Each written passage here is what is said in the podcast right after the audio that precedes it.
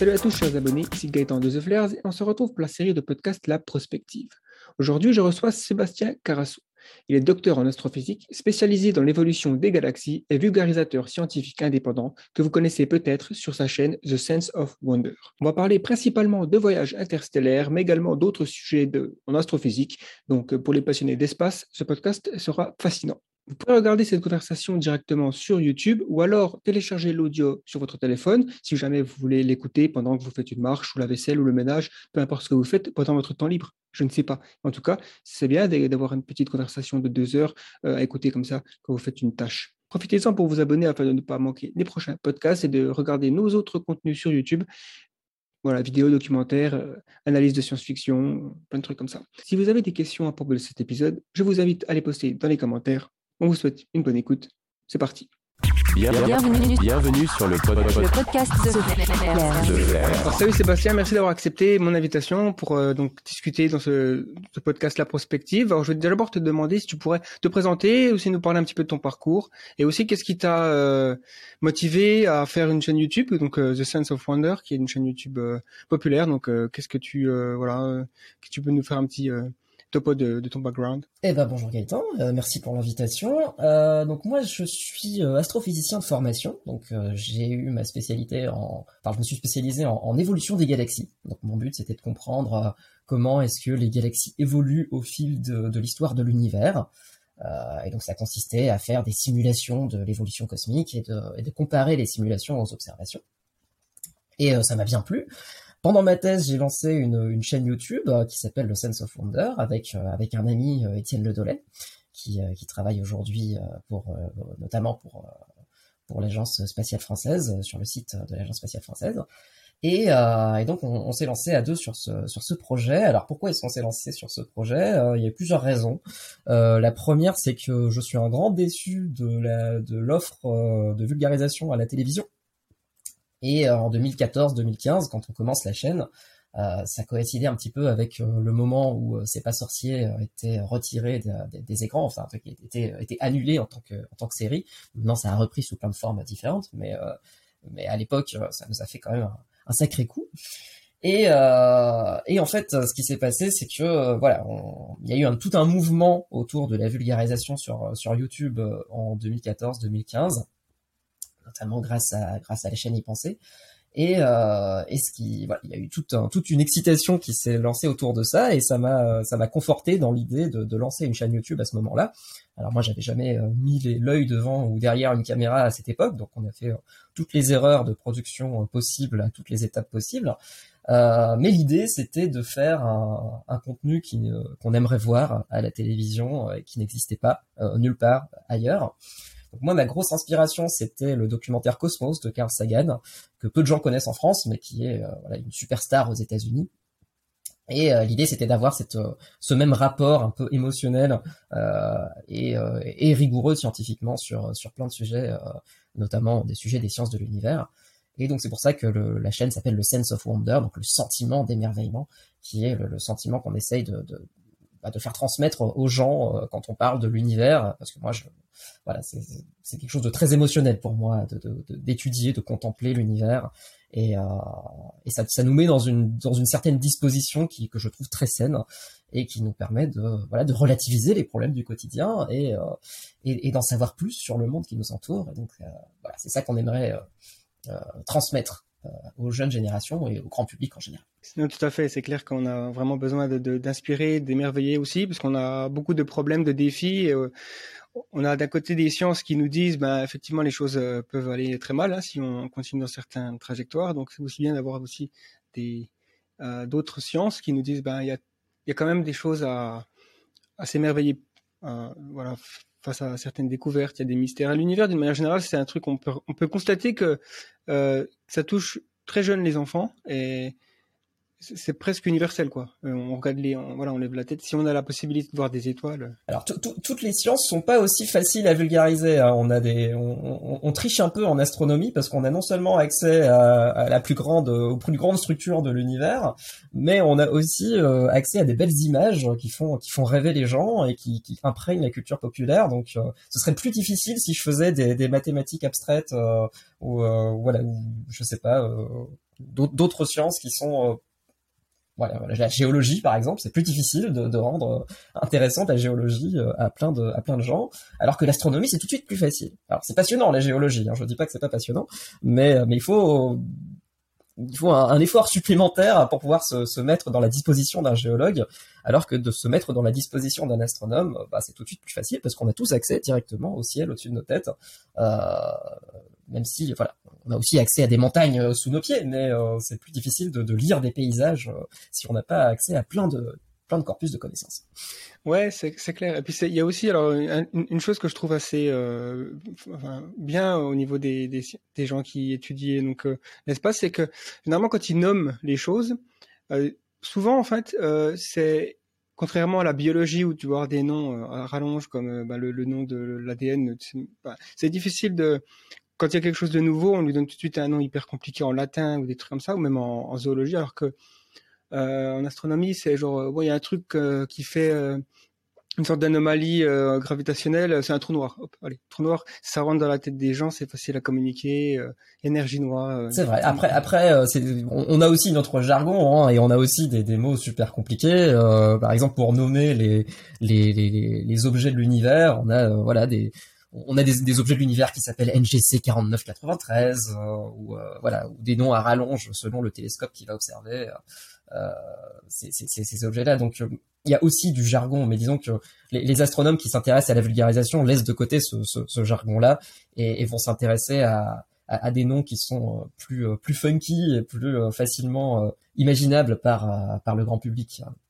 Alors, donc ouais, le sujet euh, donc de, ce, podcast, c'est vraiment les voyages interstellaires. C'est euh, alors euh, voilà quelque chose qui est central, enfin je dirais une sorte de pilier de la science-fiction et tout le monde est plutôt familier avec ce concept. Maintenant, la réalité scientifique, bah, tu vas nous en parler. Donc la première chose, c'est déjà pourquoi on, souhaiterait voyager vers d'autres étoiles? Ce serait quoi le, les, les différentes raisons? Alors c'est une excellente question et j'aimerais que ce genre de questions soit plus posées quand on parle de voyage interstellaire parce qu'au final euh, bah, il y, a, beaucoup de gens qui réfléchissent à ces sujets-là et qui se posent pas forcément cette, question ou alors qu'ils ont une, espèce de, motivation idéologique mais qui n'est pas forcément conscientisée. Euh, notamment, en fait, les, gens qui, qui, réfléchissent le plus euh, au voyage interstellaire, c'est notamment des Américains.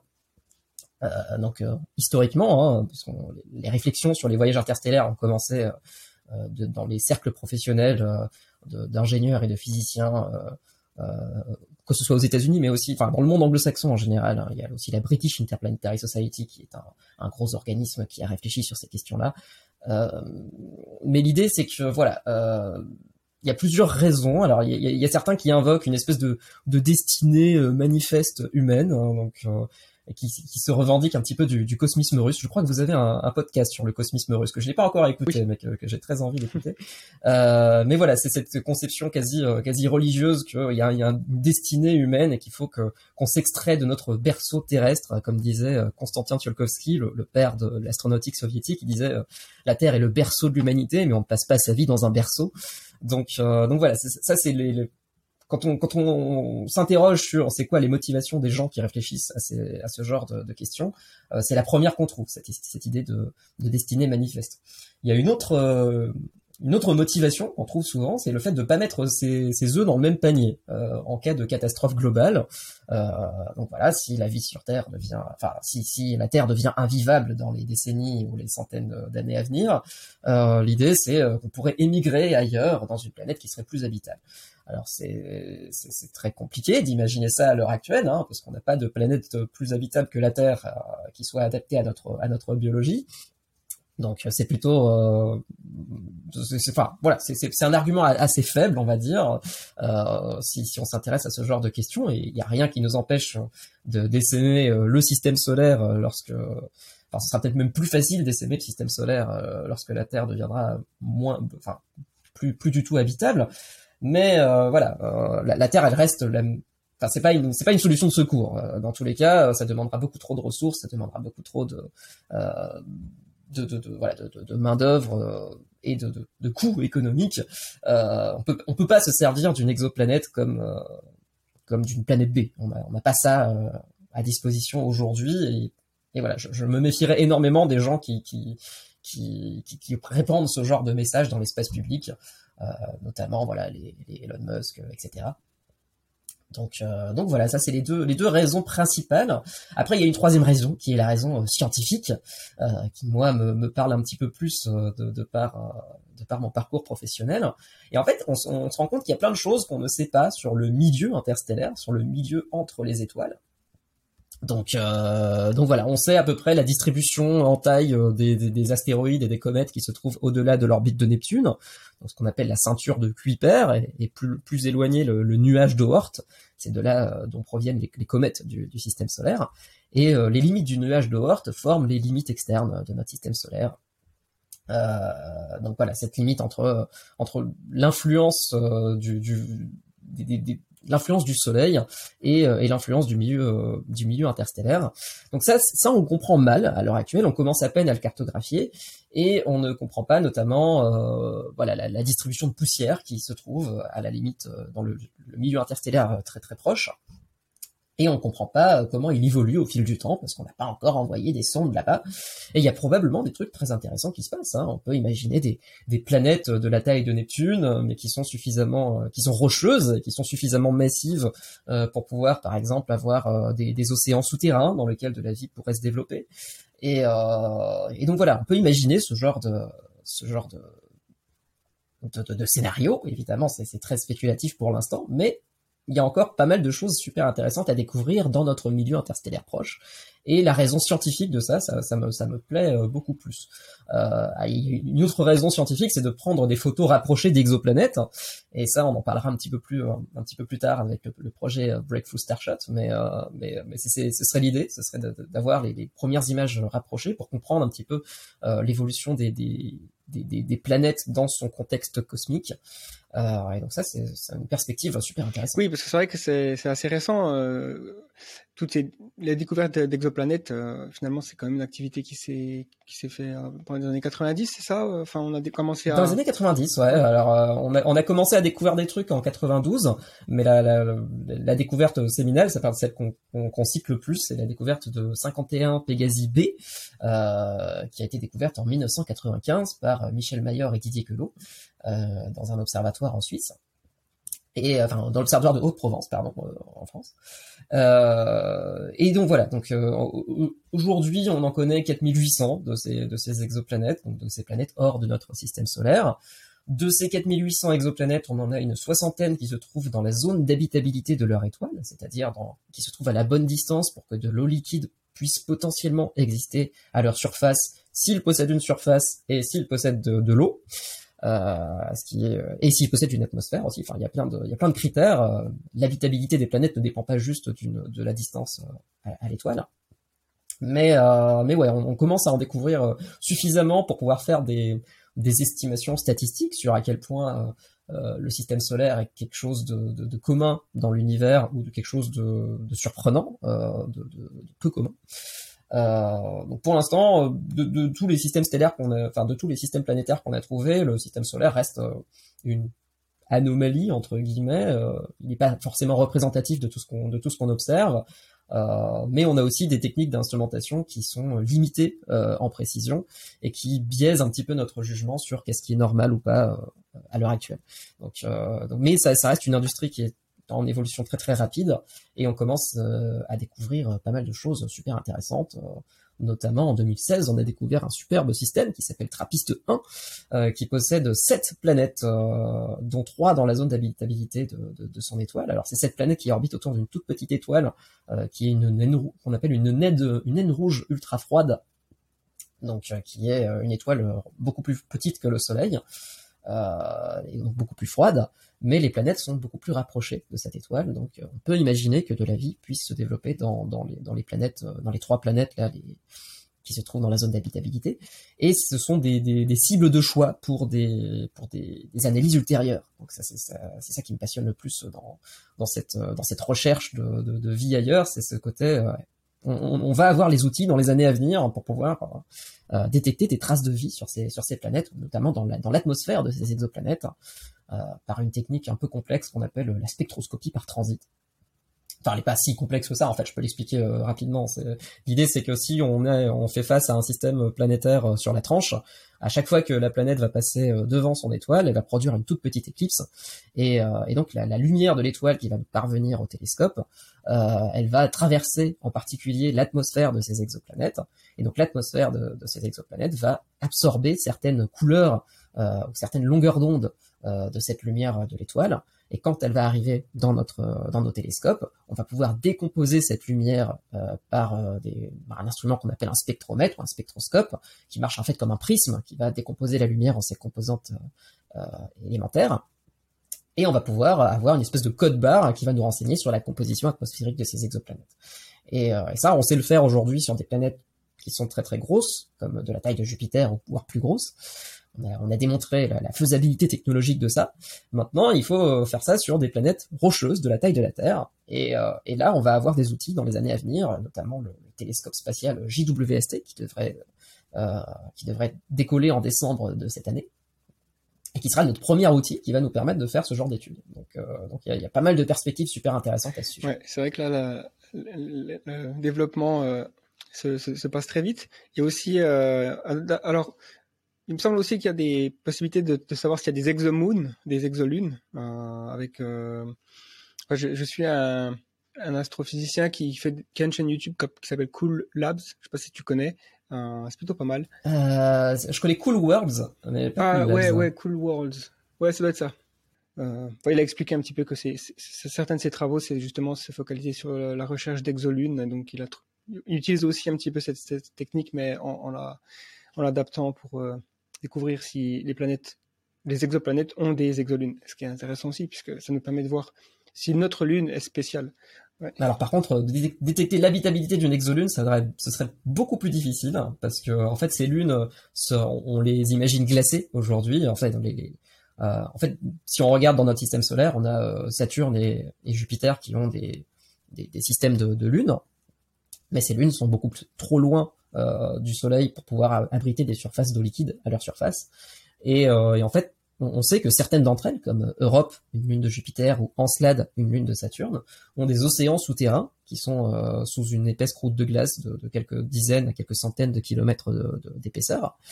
Et, euh, et qu'est-ce qui se passe à l'intérieur de ces océans? C'est super intéressant. Donc ça aussi, c'est une autre perspective pour comprendre la vie dans son contexte cosmique. Euh, et euh, voilà, et en fait, il faudrait y envoyer des sondes euh, creuser euh, cette épaisse croûte de glace pour pouvoir savoir ce qui se passe à l'intérieur. Mais voilà, c'est des trucs où il peut y avoir de la chimie complexe, mais on ne sait pas à quel point encore. Donc ça reste un mystère. Et on a aussi des, des, sondes qui vont être envoyées dans les années à venir, notamment Europa Clipper et JUICE, qui vont étudier le système de Jupiter et notamment cette lune, la Europe, qui est l'une des plus intéressantes pour détecter de la vie ailleurs que sur Terre dans notre système solaire.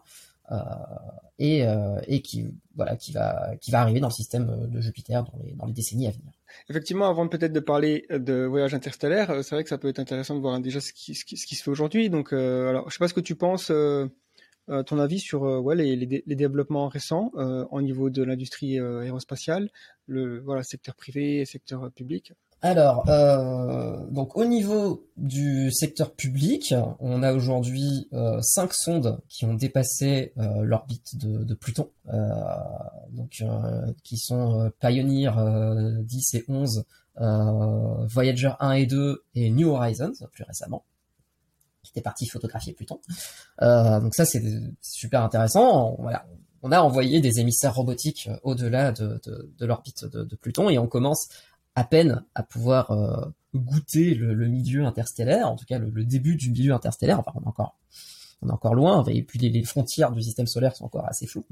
Euh, mais euh, voilà, ça c'est les objets les plus lointains qu'on ait envoyés jusqu'à présent.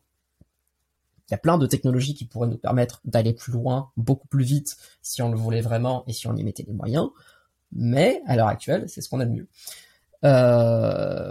Aujourd'hui, si on voulait, avec ces sondes, arriver vers la plus proche exoplanète, euh, vers Proxima du Centaure par exemple, l'étoile la plus proche de nous, qui se trouve à 4 années-lumière d'ici, Alors, euh, je sais pas si si, le public est familier avec la notion d'année-lumière, hein, mais c'est une notion de distance. Hein, c'est la, distance que parcourt un rayon lumineux en un an, et ça équivaut à peu près à 10 milliards, à 10 000 milliards de kilomètres. C'est gros. Et donc, euh, donc voilà, Proxima du Centaure, elle se trouve à 40 000 milliards de kilomètres, et donc à 4 années-lumière à peu près. Et euh, si on devait euh, pointer les, les, sondes Voyager par exemple vers vers Proxima du Centaure, qui se trouve à aujourd'hui elle, Voyager 1 et 2, elle file à, peu près à 60 000 km heure. Donc ça, ça équivaut à, alors je l'ai noté quelque part, mais 0,006% euh, de la vitesse de la lumière. Ouais, c'est ça, j'ai le bon nombre de zéros. Euh, donc c'est ridicule. Et donc ça, ça, ça, ça, ferait des voyages qui s'étaleraient sur 76 000 ans avant d'arriver à, à Proxima du Centaure. Euh, donc c'est inenvisageable à l'heure actuelle avec ce genre de technologie. Mais euh, mais il y a peut-être des, des, perspectives intéressantes euh, qui, de, qui devraient venir. Enfin, en tout cas, il y, a, y a plein de réflexions théoriques sur le voyage interstellaire et sur le voyage interplanétaire qui commencent à être euh, à, générer de, voilà, des, publications scientifiques dans le milieu académique. Et pour revenir sur le, sur le, sur le privé, alors oui, le, le, spatial privé a, va probablement avoir un, un, impact assez, assez radical sur les, sur l'évolution de, l'exploration spatiale dans les années et les décennies à venir. Euh, c'est déjà le cas. Hein. Tout le monde parle de SpaceX et, et d'à quel point ils ont réussi à baisser les coûts des, des, des lancements en, en faisant les, des lanceurs qui sont réutilisables. Euh, voilà, il y y a, toujours, ils sont toujours subventionnés par la NASA, hein, donc ils ont, ils ont rien fait tout seuls. Euh, mais ça, ça, ça, fait avancer le, le schmilblick, on va dire. Mais euh, en tant qu'astronome, je ne peux euh, décemment être euh, très impressionné par des par les, travaux de, de, de, SpaceX et, et compagnie, notamment parce que bah, ces, ces, ces, compagnies vont lancer des, des collections de des, des, des, constellations de satellites dans l'atmosphère, euh, enfin en orbite de, de, la Terre. Et ces constellations de satellites vont pas mal pourrir les observations des astronomes. Donc on, on, est sur des, milliardaires qui, en surface, promeuvent l'exploration spatiale, promeuvent les sciences de l'univers, euh, se disent qu'ils sont fans de, de, de sciences de l'univers, mais qui paradoxalement vont euh, léser les astronomes dans les années à venir. Et commencent déjà à léser les astronomes hein, qui étudient l'évolution des galaxies par exemple. Et ça oblige les astronomes par exemple à développer des algorithmes pour enlever les traces de, satellites euh, qui sont de plus en plus présentes dans les images du ciel que l'on fait euh, tout ça pour avoir Internet dans le monde entier euh, à, une vitesse euh, de plus en plus grande. donc ça, c'est un débat qu'on doit, qu'on devrait tous savoir, hein, qui, qui, est un débat citoyen, politique, sur à quel point le ciel doit être un, un espace, un commun, un, un, bien commun de, de l'humanité. Mais pour l'instant, il n'y a pas de régulation sur, ces, sur ce genre de trucs. mais ouais, le, c'est sûr que le, privé va avoir un rôle prépondérant et les régulations euh, internationales sur le sujet vont forcément être en retard par rapport à ce que proposent ces, entreprises. Euh, ça, ça m'inquiète un petit peu pour le coup. Donc, euh, sur à quel point on peut s'approprier l'espace aujourd'hui. Il y a des traités qui empêchent de s'approprier un corps céleste au niveau international. Hein. Il, y a y a tout un, champ qui s'appelle le droit spatial qui permet d'étudier ce genre de cas mais il y aura toujours des, des, nouveaux cas qui vont arriver dans les, dans les décennies à venir, qui vont nous, nous, questionner sur, sur l'appropriation de, de l'espace par des, par des individus ou par des, des, des entreprises privées. Après, euh, il y a beaucoup de communication dans ce genre de dans ce genre d'entreprise. Euh, et par exemple, je crois pas du tout aux déclarations d'Elon Musk de on va envoyer un million de personnes sur Mars d'ici 2030 ça c'est clairement de la com, c'est clairement pour faire euh, parler de lui et c'est clairement pour euh, exciter l'imaginaire collectif, ce qui marche très très bien. Hein. SpaceX est très très fort en com, euh, mais c'est utiliser un imaginaire de science-fiction pour faire passer des trucs et faciliter des subventions de la NASA. Donc ça c'est un petit peu voilà, c'est un petit peu assumé quoi. Le coût du ouais du 1 million d'ici 2030, j'ai j'ai jamais entendu cette, cette euh, j'ai clairement entendu dire que oui, son objectif c'est d'ici euh, 35 euh, quelque chose comme ça d'avoir un, un d'avoir une mission habitée humaine euh, sur Mars. Après un million, enfin, à un moment donné, il parlait d'un million d'ici la fin du siècle, hum, si tout va bien. Mais, mais, mais, même un million d'ici la fin du siècle, quoi. On, on sait pas le faire. Oui, ça reste, ça reste extrêmement ambitieux et puis il est, il est aussi connu pour ne pas respecter ses deadlines. Mais c'est clair que il y a beaucoup de, de, communication et de PR, public relations là-dedans. Et, puis, au niveau de la Lune, est-ce que tu penses que ce sera cette décennie-là ou la prochaine qu'on y retourne? Euh, eh ben écoute, euh, je sais pas quand est-ce qu'on y retourne. Euh, il y a la Chine qui a très envie d'y retourner dans les dans les années à venir. Euh, il y a l'Europe qui a envie de d'y construire un, village lunaire à partir du, du régolithe, du matériau local. il y a un projet de qu'on appelait le LOPG, qui maintenant on appelle ça le, Lunar Gateway, qui devrait être un, avant-poste pour les futures missions d'exploration martienne. Euh, qui voilà, l'idée c'est d'aller d'abord autour de la Lune et de voir ce qu'on peut y faire euh, et de faire un espèce de, point relais euh, pour pour les futures missions. Euh, ça, c'est reste des, des projets qui sont qui sont à l'heure actuelle en cours d'étude. maintenant, on a on a un, retour de l'engouement du spatial, de l'exploration spatiale humaine. Hein, qui sont notamment promus par plein de films de science-fiction, voilà, Interstellar, Gravity, euh, mais qui sont aussi dus aux, agences spatiales, hein, qui essaient de, promouvoir ce genre de projet un maximum. Euh, maintenant, il faut le justifier euh, politiquement, ce genre ce genre d'exploration humaine. Est-ce que scientifiquement, ça fait sens d'envoyer des humains dans l'espace? Il y a des gens qui vont vous répondre oui parce que euh, on est beaucoup plus adaptable que des machines, et il y en a d'autres qui vont vous répondre non parce que euh, on fait des robots de plus en plus complexes aujourd'hui qui peuvent nous permettre d'explorer euh, des corps du système solaire de manière in situ et de manière de plus en plus précise, avec un coût qui est quand même bien moindre. donc voilà, il y a une espèce de, coût-bénéfice à, prendre en compte. Et, donc, il y, a, plein d'intérêts très variés pour explorer l'espace euh, de manière humaine. Alors, on, a tous suivi hein, euh, le, voyage Inspiration 4 avec, le premier équipage humain civil dans, dans la capsule Dragon de, SpaceX. donc ça, c'est une première étape peut-être qui, va démocratiser un petit peu plus l'accès à l'espace à des gens qui sont blindés de thunes. je pense que mais ce ne sera pas démocratisé au point de oui, bah, c'est toujours comme ça que ça marche. Hein. Mais voilà, des gens qui font le tour de la Lune et qui reviennent euh, pour, nous dire à quel point l'espace était joli, euh, ça, je, pense que ça va, on va, avoir droit à ça dans les, décennies à venir. Euh, par contre, ouais, l'exploration humaine de, la Lune et de, Mars, c'est plus difficile à justifier aujourd'hui. Dans, au XXe siècle, en fait, ce qui a justifié l'exploration humaine de la Lune, c'était surtout la tension géopolitique entre l'URSS et les États-Unis.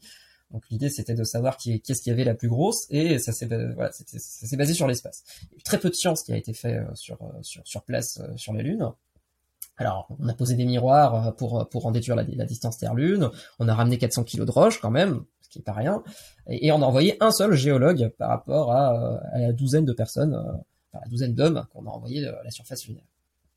Après, euh, il y, a, plein de gens qui vont vous répondre que euh, voilà de cette idée de, de, de, de destinée manifeste, d'aventure humaine, euh, du fait qu'on doit explorer, c'est dans notre ADN et, bah, essentiellement dans l'imaginaire américain, c'est très très ancré encore. Hein, on est encore dans les années post-Apollo où bah, il reste des astronautes d'Apollo qui sont encore en vie aujourd'hui, notamment Buzz Aldrin, qui promeuvent énormément ce genre d'exploration humaine de l'espace. Mais ça reste des bah voilà, ça, ça, reste très euh, très embryonnaire pour l'instant et on a encore un, un gros fossé technologique, euh, économique et, euh, et, social pour pour développer ce hmm. genre de truc à l'avenir. Oui, bien sûr, parce que l'espace ça coûte cher et donc le il y a, y a, aussi l'idée que bah, la Lune ça pourrait justement permettre de d'amoindrir les coûts de lancement puisque si on peut avoir nos fusées et nos, nos, missions tout ça qui partent de la Lune, ce serait ce serait beaucoup plus économique. Mais faut déjà construire les installations sur la Lune. Exactement, bah, c'est ça, ça, le problème pour l'instant. Donc, comme tu l'as dit, euh, si on envoyait la sonde Voyager 1 vers Proxima du Centaure, donc ça, ça nous prendrait 76 euh, 000 ans, un truc comme ça. Donc, euh, est-ce que c'est ça avec la, technologie Est-ce qu'on pourrait faire mieux avec la technologie d'aujourd'hui ou c'est vraiment Alors, ça dépend ce que tu appelles technologie d'aujourd'hui. Si par technologie d'aujourd'hui tu appelles la propulsion chimique, ce qui propulse l'intégralité des, des, enfin la quasi-intégralité des sondes qu'on a à l'heure actuelle, ce qui est un concept très simple, hein, c'est le principe d'action-réaction. On balance une grande quantité de gaz à grande vitesse euh, dans une direction et euh, ça propulse euh, une sonde ou une fusée dans l'autre direction. Ça, c'est ce qu'on c'est ce qu'on sait faire aujourd'hui. Et euh, le problème de la propulsion chimique, c'est ce qu'on appelle l'équation de Tsiolkovsky, qui nous vient de voilà du père de, soviétique de l'astronautique moderne. Et euh, cette équation, euh, elle nous dit que euh, la, la, vitesse maximale que vous pouvez atteindre avec une fusée, elle va dépendre, elle va être proportionnelle à la vitesse d'éjection des gaz, mais elle va aussi être proportionnelle au rapport, enfin au logarithme du rapport entre la masse initiale de la fusée et la masse de la fusée sans le carburant. Donc ça, c'est une manière compliquée de dire que si vous voulez aller plus vite, il vous faut soit plus de carburant, soit des vitesses d'éjection plus grandes.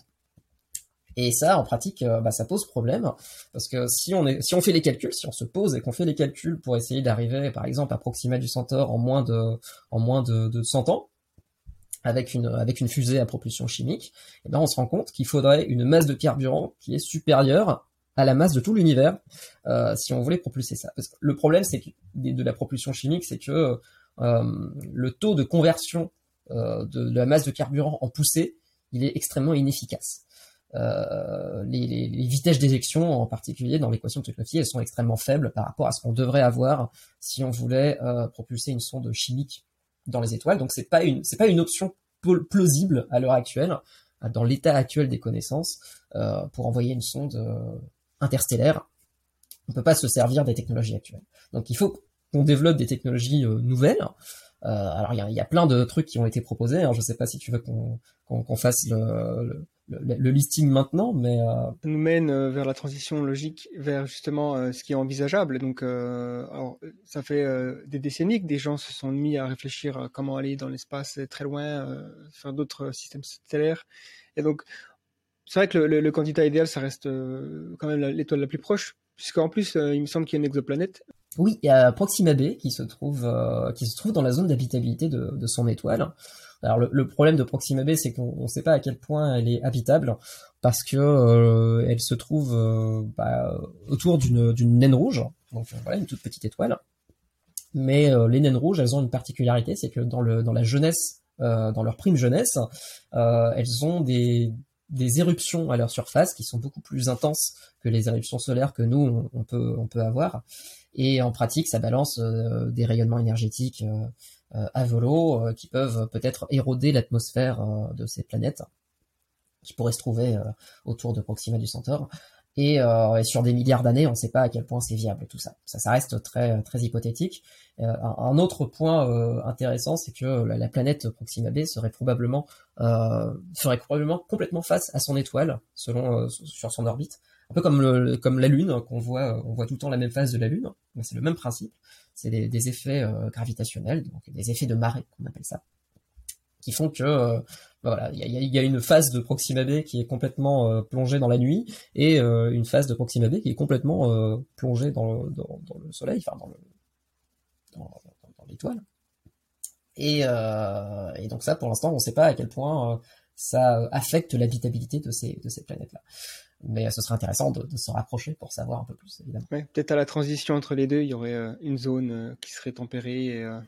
Oui, c'est possible. Et puis ça, ça, ça dépend de l'atmosphère aussi, parce qu'il y a, il y a le, les vents de, de l'atmosphère qui peuvent redistribuer la chaleur depuis la, la face éclairée jusqu'à la face nuit. Euh, et donc ça, on commence à pouvoir modéliser ça. Euh, il y, y, a des gens qui font ça euh, en France, hein, notamment l'équipe de François Forget, qui essaie d'utiliser des modèles climatiques que nous, on utilise sur Terre, euh, mais pour euh, pour les pour les, les extrapoler à d'autres planètes, euh, que ce soit dans notre système solaire ou ailleurs, et ils arrivent à produire des modèles climatiques de, de planètes terrestres hypothétiques. Et d'essayer de cartographier comme ça une, un, un, zoo de climat possible pour pour, ces exoplanètes. Donc c'est super intéressant, mais ça reste à, à ses débuts pour l'instant. Très bien. Alors effectivement, euh, je pense qu'on pourrait commencer par voir quelles seraient les possibilités euh, envisageables, euh, donc selon les lois de la physique. Hein, on va pas non plus partir dans tout est possible, mais alors déjà pour, envoyer des objets donc qui, qui seraient pas habités, hein, je pense que c'est aussi plus facile parce qu'il y aura pas de paramètres d'habitabilité du vaisseau, etc. à prendre en compte. Donc, qu'est-ce qu'on a Quelles sont les options pour envoyer des, des sondes, des robots? Alors, euh, j'aime bien partir d'une perspective historique dans, ce genre de questions parce que ça, en fait, ça nous montre d'où viennent ce genre d'idées et, euh, je trouve ça presque aussi intéressant que les idées en elles-mêmes. Et en fait, les premières réflexions sur le sujet du voyage interstellaire, elles ont commencé euh, avec Stanislas Ulam, qui dans les années 40, alors lui c'est le père de la, de la, de la, de la bombe atomique, et, et, donc il a imaginé, il a commencé à faire des calculs sur comment est-ce qu'on pouvait propulser une sonde par le nucléaire, par, par des bombes atomiques. Donc c'est une idée qui a été euh, reprise par euh, Ted Taylor et par euh, Freeman Dyson, qui faisait aussi partie du, projet Manhattan, donc la première bombe atomique aux États-Unis. et ça a donné le projet Orion, dans les années 50-60. Alors c'est un vrai projet qui existait et qui était en compétition avec le projet Apollo pendant, pendant les années 50. Et l'idée, ce qui est une idée complètement folle, c'est de lancer une série de bombes atomiques derrière soi et de surfer sur l'onde de choc. Euh, donc voilà, l'idée c'est d'avoir, euh, alors eux ils appellent pas ça bombe atomique, ils appellent ça unité de propulsion. Bon, euh, c'est un, un, délicat euphémisme, euh, mais l'idée c'est que voilà, on a à l'arrière du vaisseau, on a une espèce de plaque qui peut résister à des grandes chaleurs et qui va amortir les chocs et qui va empêcher au vaisseau de se faire vaporiser par l'explosion. Et ce qui est fou, c'est que les ingénieurs et les physiciens du projet Orion ont testé ce principe dans les années 50-60. Euh, euh, ils ont eu des financements de, de, de, l'armée américaine. Hein. Euh, le projet, il a coûté 11 millions de dollars et il s'est étalé sur sur 7 ans. Et, euh, et en fait, c'est voilà, ils en ont fait des, espèces de petites maquettes. Alors pas avec des bombes nucléaires, hein, parce que parce que quand même, mais ils ont utilisé des petites bombes chimiques. Et ils avaient des, petites maquettes qu'ils envoyaient comme ça euh, dans dans sur à Los Alamos. Et on pouvait le, on peut le trouver sur, sur YouTube, c'est un, document d'archives assez fascinant, cette espèce de petite maquette qui se propulse sur, sur les explosions successives. Donc ça, sur le principe, ça fonctionne, mais euh, en pratique, ça, si on voulait faire un, un, projet Orion euh, à l'échelle interstellaire, on pourrait, ce serait plausible à l'état actuel des connaissances. Ça donnerait un voyage vers, euh, vers Alpha du Centaure, enfin vers Proxima du Centaure de 140 ans donc c'est quand même relativement long, mais on est beaucoup moins que 76 millions quand même. Mais l'idée, c'est d'avoir euh, plein d'unités de propulsion et de faire euh, exploser toutes les trois secondes euh, une bombe nucléaire de une tonne, dont chaque une est 50 fois plus puissante que la bombe d'Hiroshima. Donc, euh, donc on n'a pas intérêt à se rater lors du décollage de ce genre de, de ce genre de fusée. Euh, donc ce serait, ce serait tout de suite très très dangereux. Et en fait, ce qui a avorté le, projet Orion, c'est euh, le traité d'interdiction partielle des essais nucléaires qui a été signé bilatéralement en 1963 et, et, qui a arrêté tout, tout essai nucléaire dans l'océan, dans l'atmosphère et dans l'espace. Et jusqu'à ce jour, on peut plus, on peut plus faire, on peut plus faire ça de manière aussi désinvolte que les, que les ingénieurs et les physiciens du projet Manhattan. Et euh, c'est peut-être pour le mieux au final, parce que ça nous aurait peut-être évité une grosse, une grosse catastrophe, je sais pas. Mais, euh, mais voilà, donc ça c'était la, la, première étude sérieuse qui considérait avec des technologies plausibles ou potentielles, enfin actuellement réalisables, euh, de faire du voyage interstellaire. Dans les années 70, euh, il y a eu un, groupe de bénévoles, un, groupe de réflexion, un think tank qui était constitué par des membres de la British Interplanetary Society euh, et qui s'est réuni sur, plusieurs années pour réfléchir à la faisabilité euh, théorique d'une mission interstellaire. Et donc ils se sont réunis et en 1978, ils ont publié un rapport qui s'appelle le projet Dédalus. Et ce rapport, c'est euh, l'une des études les plus exhaustives qu'on peut trouver à l'heure actuelle sur, euh, sur la faisabilité technique d'une mission interstellaire. Alors il y avait trois guidelines sur le projet Daedalus. L'idée c'était que le vaisseau il devait être construit avec des technologies qui sont plausibles, qui sont soit actuelles, soit disponibles dans un futur proche. Il devait atteindre sa destination en moins d'une vie humaine, donc en moins d'une soixantaine d'années. Quoi. Euh, et donc le, enfin la, destination en question, c'était même pas Proxima du Centaure, hein, c'était l'étoile de Barnard qui se trouve à 6 années-lumière d'ici à peu près. Et, euh, et, donc ils ont ils ont et donc il y avait une troisième guideline, c'était qu'il devait être designé pour euh, le vaisseau pour visiter plein d'étoiles si besoin.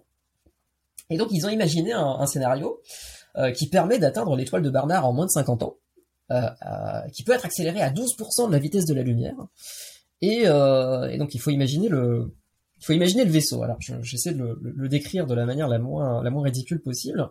Euh, ils imaginent un vaisseau de, de 200 mètres de long euh, et de 50 000 tonnes, Alors ça, c'est un truc qu'on n'enverrait pas depuis la Terre. Hein. Il serait construit dans l'espace parce que ce serait beaucoup trop lourd. Donc un vaisseau de 200 mètres de long, il faut imaginer que c'est à peu près le double de la taille de la Saturne V qui a envoyé les astronautes d'Apollo sur la Lune.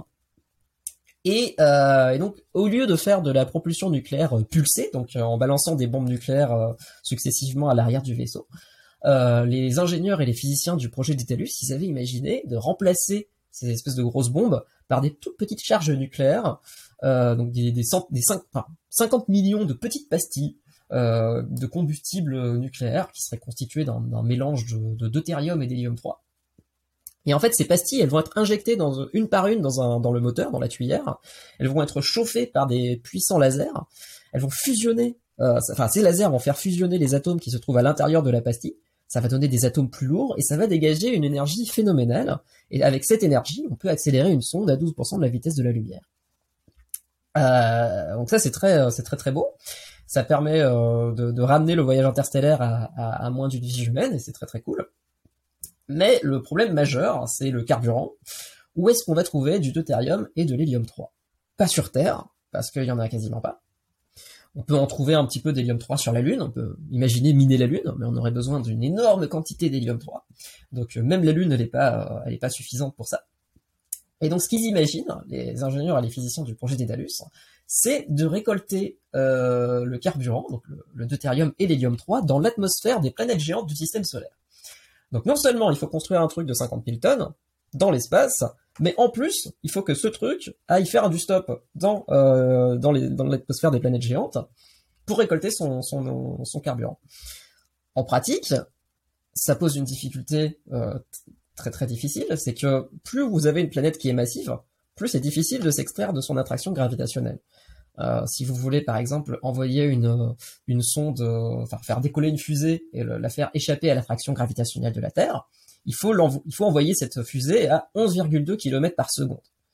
Euh, ça, c'est la vitesse minimale. Si on veut l'envoyer à moins de 11,2 km par seconde, il va finir par retomber ou à être en orbite autour de la Terre.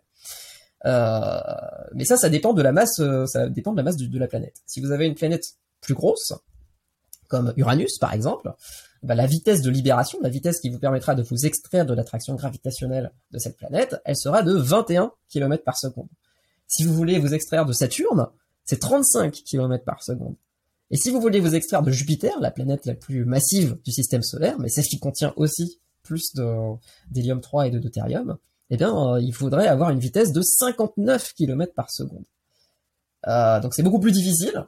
Et euh, en fait, c'est une, une difficulté qui paraît aujourd'hui presque insoluble en fait dans l'état actuel des connaissances.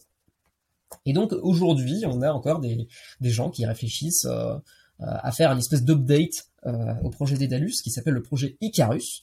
Euh, donc ça c'est un, un, un, working progress euh, qui est mené par la British Interplanetary Society et puis par une fondation qui s'appelle la fondation Tozero, qui est un, un, think tank qui essaie de, de, de, de, de proposer des solutions réalistes pour le voyage interstellaire et qui essaie de voilà de, de, contourner ces difficultés. Je me disais, la fusion nucléaire, elle peut être réalisée avec des, des choses qu'on a sur Terre. Le, dans, dans l'eau de mer, on parle souvent de que ce serait l'énergie idéale à maîtriser, puisqu'il suffirait d'avoir, euh, entre guillemets, que de l'eau de mer. Donc peut-être que le vaisseau peut marcher euh, avec l'eau de mer. Alors, c'est toujours une possibilité, mais on, on, reste sur le sur le principe qu'on ne sait pas faire de la fusion nucléaire aujourd'hui. Hein. Oui, le projet ITER, qui est qui est à l'étude depuis euh, depuis plusieurs décennies, il va mettre encore quelques décennies avant de pouvoir être fonctionnel. Donc sur la théorie, euh, on, sait faire de la fusion. Enfin, le Soleil, euh, c'est une centrale à fusion nucléaire euh, qui fusionne des, atomes d'hydrogène dans son cœur pour former des atomes d'hélium. Et, ça fonctionne très très bien. On, sait que ça fonctionne. Mais pour la reproduire sur Terre, pour reproduire l'énergie d'une étoile sur Terre, bah c'est pas, on n'y est pas encore, on va dire. Il y, a, plein de gens qui mettent beaucoup d'espoir là-dedans, mais on n'y est pas encore. Donc de là à transposer ça sur un vaisseau interstellaire, c'est encore une couche spéculative supplémentaire. Et euh, bon, sur le principe, ça fonctionne. Sur le papier, c'est toujours très joli, mais, euh, mais ça implique quand même euh, d'énormes, voilà, une débauche de ressources qui est quand même assez remarquable. Il y a toujours cette idée de, il me semble que c'est Eric Drexler, un ingénieur américain, qui parle d'ingénierie exploratoire, c'est-à-dire qui euh, à partir du moment où on, a les lois de la physique, ça nous permet de, voir les limites et après on peut on peut essayer de sonder euh, ce qu'on peut faire. Et euh, effectivement, il y a, des choses qui sont peu pratique. Voilà, on, ne peut pas juste se dire on va mettre toute l'énergie de la, de la Terre qu'on produit en une année pour faire un projet spatial. Mais le jour où ça coûtera peut-être 1%, on pourra se dire bon, pourquoi pas. Euh, c'est encore une fois une question. Exactement, exactement. Mais non, c'est, c'est, je, trouve ça super utile comme approche. Hein. Euh, enfin, personnellement, je trouve pas ce genre de spéculation euh, complètement ridicule. Euh, c'est juste que, voilà, c'est, il faut, mesurer ses, attentes quand on parle de voyage interstellaire, parce que dans tous les cas, même si on a des contraintes technologiques qui sont sont solubles, euh, les contraintes économiques, euh, sociales de ce genre de projet doivent aussi être prises en compte. Et, euh, et là, on est sur beaucoup plus beaucoup plus d'incertitudes que, que C'est difficile de faire de euh, l'ingénierie euh, sociale spéculative de la même manière qu'on fait de l'ingénierie technologique spéculative. C'est vrai, on ne sait pas qu'est-ce qui pourrait motiver. il peut y avoir, on pourrait rester bloqué. On ne sait pas. D'ailleurs, il y a aussi les, des, des scénarios catastrophes un petit peu au niveau de la, de la enfin des, satellites qui gravitent, puisqu'il y en a de plus en plus, et les débris qui pourraient entraîner, ben, qui pourraient voilà, ça pourrait avoir une sorte d'effet euh, cascade et on pourrait finalement se retrouver quasiment bloqué euh, sur Terre. Exactement. on, est bien parti pour ça d'ailleurs, avec les constellations de satellites et tout. On, balance de plus en plus de choses dans l'espace et plus on balance de trucs dans l'espace, plus euh, il y, a certaines orbites qui commencent à être à être remplies en fait. On peut plus envoyer des, des sondes ou des, satellites dans ces orbites là parce qu'il y a déjà trop de matière. Il y, a eu des cas où voilà des, satellites chinois et russes qui se sont collisionnés. Il y a eu des, des cas qui, ont fait donner des sueurs froides à certaines personnes, hein, clairement. Alors du coup, quand on a vu euh, qu'est-ce qui pourrait être fait avec le, nucléaire, euh, j'avais entendu aussi parler d'une propulsion nucléaire, mais qui serait thermique, euh, enfin qui serait pas basée sur la propulsion pulsée, ce serait. Alors ce serait, ce serait un truc thermique. Alors je me suis moins renseigné sur la question, mais je sais que ça existe et que c'est aussi une, une, possibilité envisagée. Mais, euh, mais ouais, ça, ça, reste basé sur la, sur la fusion nucléaire dans tous les cas, je crois. Hmm. Oui, et puis c'est pas un truc qui nous permettrait d'atteindre des vitesses euh, relatives, euh, enfin relativistes. Donc on, on serait encore à quelques pourcents de la vitesse de la lumière dans tous les cas. Et ce serait plus pour des voyages peut-être interplanétaires. Exactement. Je crois que l'idée c'est d'avoir une espèce de cœur nucléaire dans lequel on fait passer un gaz à grande vitesse et ce gaz il va être chauffé par le cœur nucléaire et ensuite on va l'éjecter euh, à, à, grande vitesse et ça nous permet d'atteindre des vitesses plus grandes qu'avec de la propulsion chimique. Mais, euh, mais ouais, il y a, plein, y a plein de concepts. Hein. Vous allez voir plein d'ingénieurs euh, qui vont vous pondre des, dizaines et des dizaines de concepts euh, super, super géniaux sur le papier. Maintenant, euh, moi, ce qui m'intéresse, c'est les, études qui, font des, synthèses de tout ça et qui essaient de voir lesquelles sont les plus faisables avec les contraintes actuelles. Et, pour l'instant, bah, la fusion nucléaire pas pulsée, enfin, la propulsion à fusion nucléaire reste la méthode la plus envisageable pour des, des missions habitées. Si, on veut faire une mission où on envoie des humains euh, dans, euh, dans, à travers les étoiles, euh, c'est probablement vers ça qu'on va tendre. Après, il y, a des, il y, a des, concepts encore plus ambitieux à base d'antimatière, euh, mais qui sont encore plus irréalistes parce que non seulement il vous faut produire plusieurs kilos d'antimatière et on sait aujourd'hui en produire quelques nanogrammes seulement, ce serait probablement le truc le plus cher à produire de l'univers, euh, parce qu'il n'y a pas d'antimatière euh, qu'on trouve comme ça facilement. Et il faudrait aussi le stocker. Et euh, faut savoir que l'antimatière, quand ça touche de la matière, bah, ça, ça, dans un grand flash de rayonnement. Et on n'a pas envie que ça arrive quand, les, de l'antimatière toucherait la paroi du vaisseau, par exemple. Et donc ça, implique en fait des contraintes technologiques absolument énormes, comme voilà, il faudrait faire des, vaisseaux de, de, plus de 700 km de long, donc de la taille d'une petite lune ou de la taille d'une planète. Enfin, c'est ridicule. Mais, euh, mais ça nous permettrait, euh, voilà, de, voilà, ce serait le, le, moyen de propulsion le plus efficace qu'on connaît, euh, parce que voilà, 100% de la masse de, de, de ces trucs-là sont, sont, convertis en, en, énergie. Après, cette énergie, elle va être convertie en poussée, donc il y, y, a quelques pertes quand même. Mais, euh, mais voilà, c'est ça, c'est il y a aussi ce genre de réflexion à base de, de vaisseaux à antimatière mais euh, j'ai du mal à trouver ça réaliste personnellement. oui, non, l'antimatière, c'est vrai que c'est quand même quelque chose qui est aujourd'hui euh, vraiment hors de portée. Euh, et oui, on, a le, c'est le lâcher qui qui est capable d'en produire, c'est ça? Enfin, le, les collisionneurs de particules. Oui, tout à fait, tout à fait. On produit des, atomes d'antihydrogène. En en fait, voilà, pour les gens qui savent pas, hein, l'antimatière, c'est juste, euh, c'est une espèce de jumeau maléfique de la matière. C'est euh, quand on a une antiparticule, elle a les mêmes propriétés qu'une particule, donc la même masse notamment, mais d'autres propriétés qui sont inversées, comme la charge électrique. Euh, par exemple, si vous avez un proton, eh ben l'antiparticule du proton, donc l'antiproton, il a la même masse que le proton, mais une charge électrique négative, contrairement au proton qui a une charge positive. Donc donc c'est ça l'idée. et voilà. Mais aujourd'hui, il n'y en a pas, il y en a pas énormément dans l'univers de, l'antimatière. Hmm. Et donc, juste peut-être pour fermer cette parenthèse, pourquoi il n'y en a pas beaucoup? C'est une question. Alors ça, c'est une grosse question aujourd'hui. Euh, on sait que, enfin, on pense que dans l'univers primordial, l'univers formait à peu près autant de matière que d'antimatière. Et donc au tout début, quand l'univers était une espèce de, de, de, de brouillard de, rayonnement et de particules qui s'est annihilé en permanence. Donc euh, dans nos théories actuelles, euh, on aurait dû, enfin, on, aurait dû produire autant de, matière que d'antimatière, ce qui fait que l'existence même de la matière est un mystère aujourd'hui.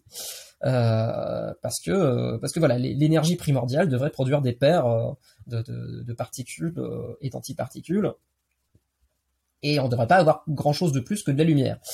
Euh, c'est clairement pas le cas parce qu'on est constitué de matière et on n'est pas constitué d'antimatière non plus. Euh, mais ça reste un mystère aujourd'hui. Il y a des gens qui essaient de, de comprendre. Peut-être qu'il y a des, il y a des, des, des bon, euh, c'est un terme technique, mais des brisures de symétrie, donc des lois de la physique qui seraient, euh, qui favoriseraient plus la matière que l'antimatière, et qui feraient en sorte que euh, un, un, sur sur un milliard de, enfin sur plusieurs milliards de, collisions et d'annihilation entre particules et d'antiparticules au début de l'univers, il y avait une particule qui survivait, et on est tous issus de ces particules, de cette minorité qui a survécu. Euh, mais on n'a pas encore le mécanisme qui nous permet de faire ça euh, de manière propre aujourd'hui. Très bien, très bien. Alors du coup, euh, qu'est-ce qui nous reste à, voir en termes de, propulsion envisageable Peut-être le, projet Starshot Tout à fait, tout à fait. Alors en fait, ça nous vient d'un milliardaire russe, donc un, un manuel électronique, Yuri Milner, qui en 2016, alors Yuri Milner, c'est un passionné d'exploration spatiale, hein, d'ailleurs, sa, famille l'a nommé Yuri en, l'honneur de Yuri Gagarin, euh, le premier homme dans l'espace. Et, euh, donc lui, il est baigné dans cette, euh, dans l'exploration spatiale depuis tout petit.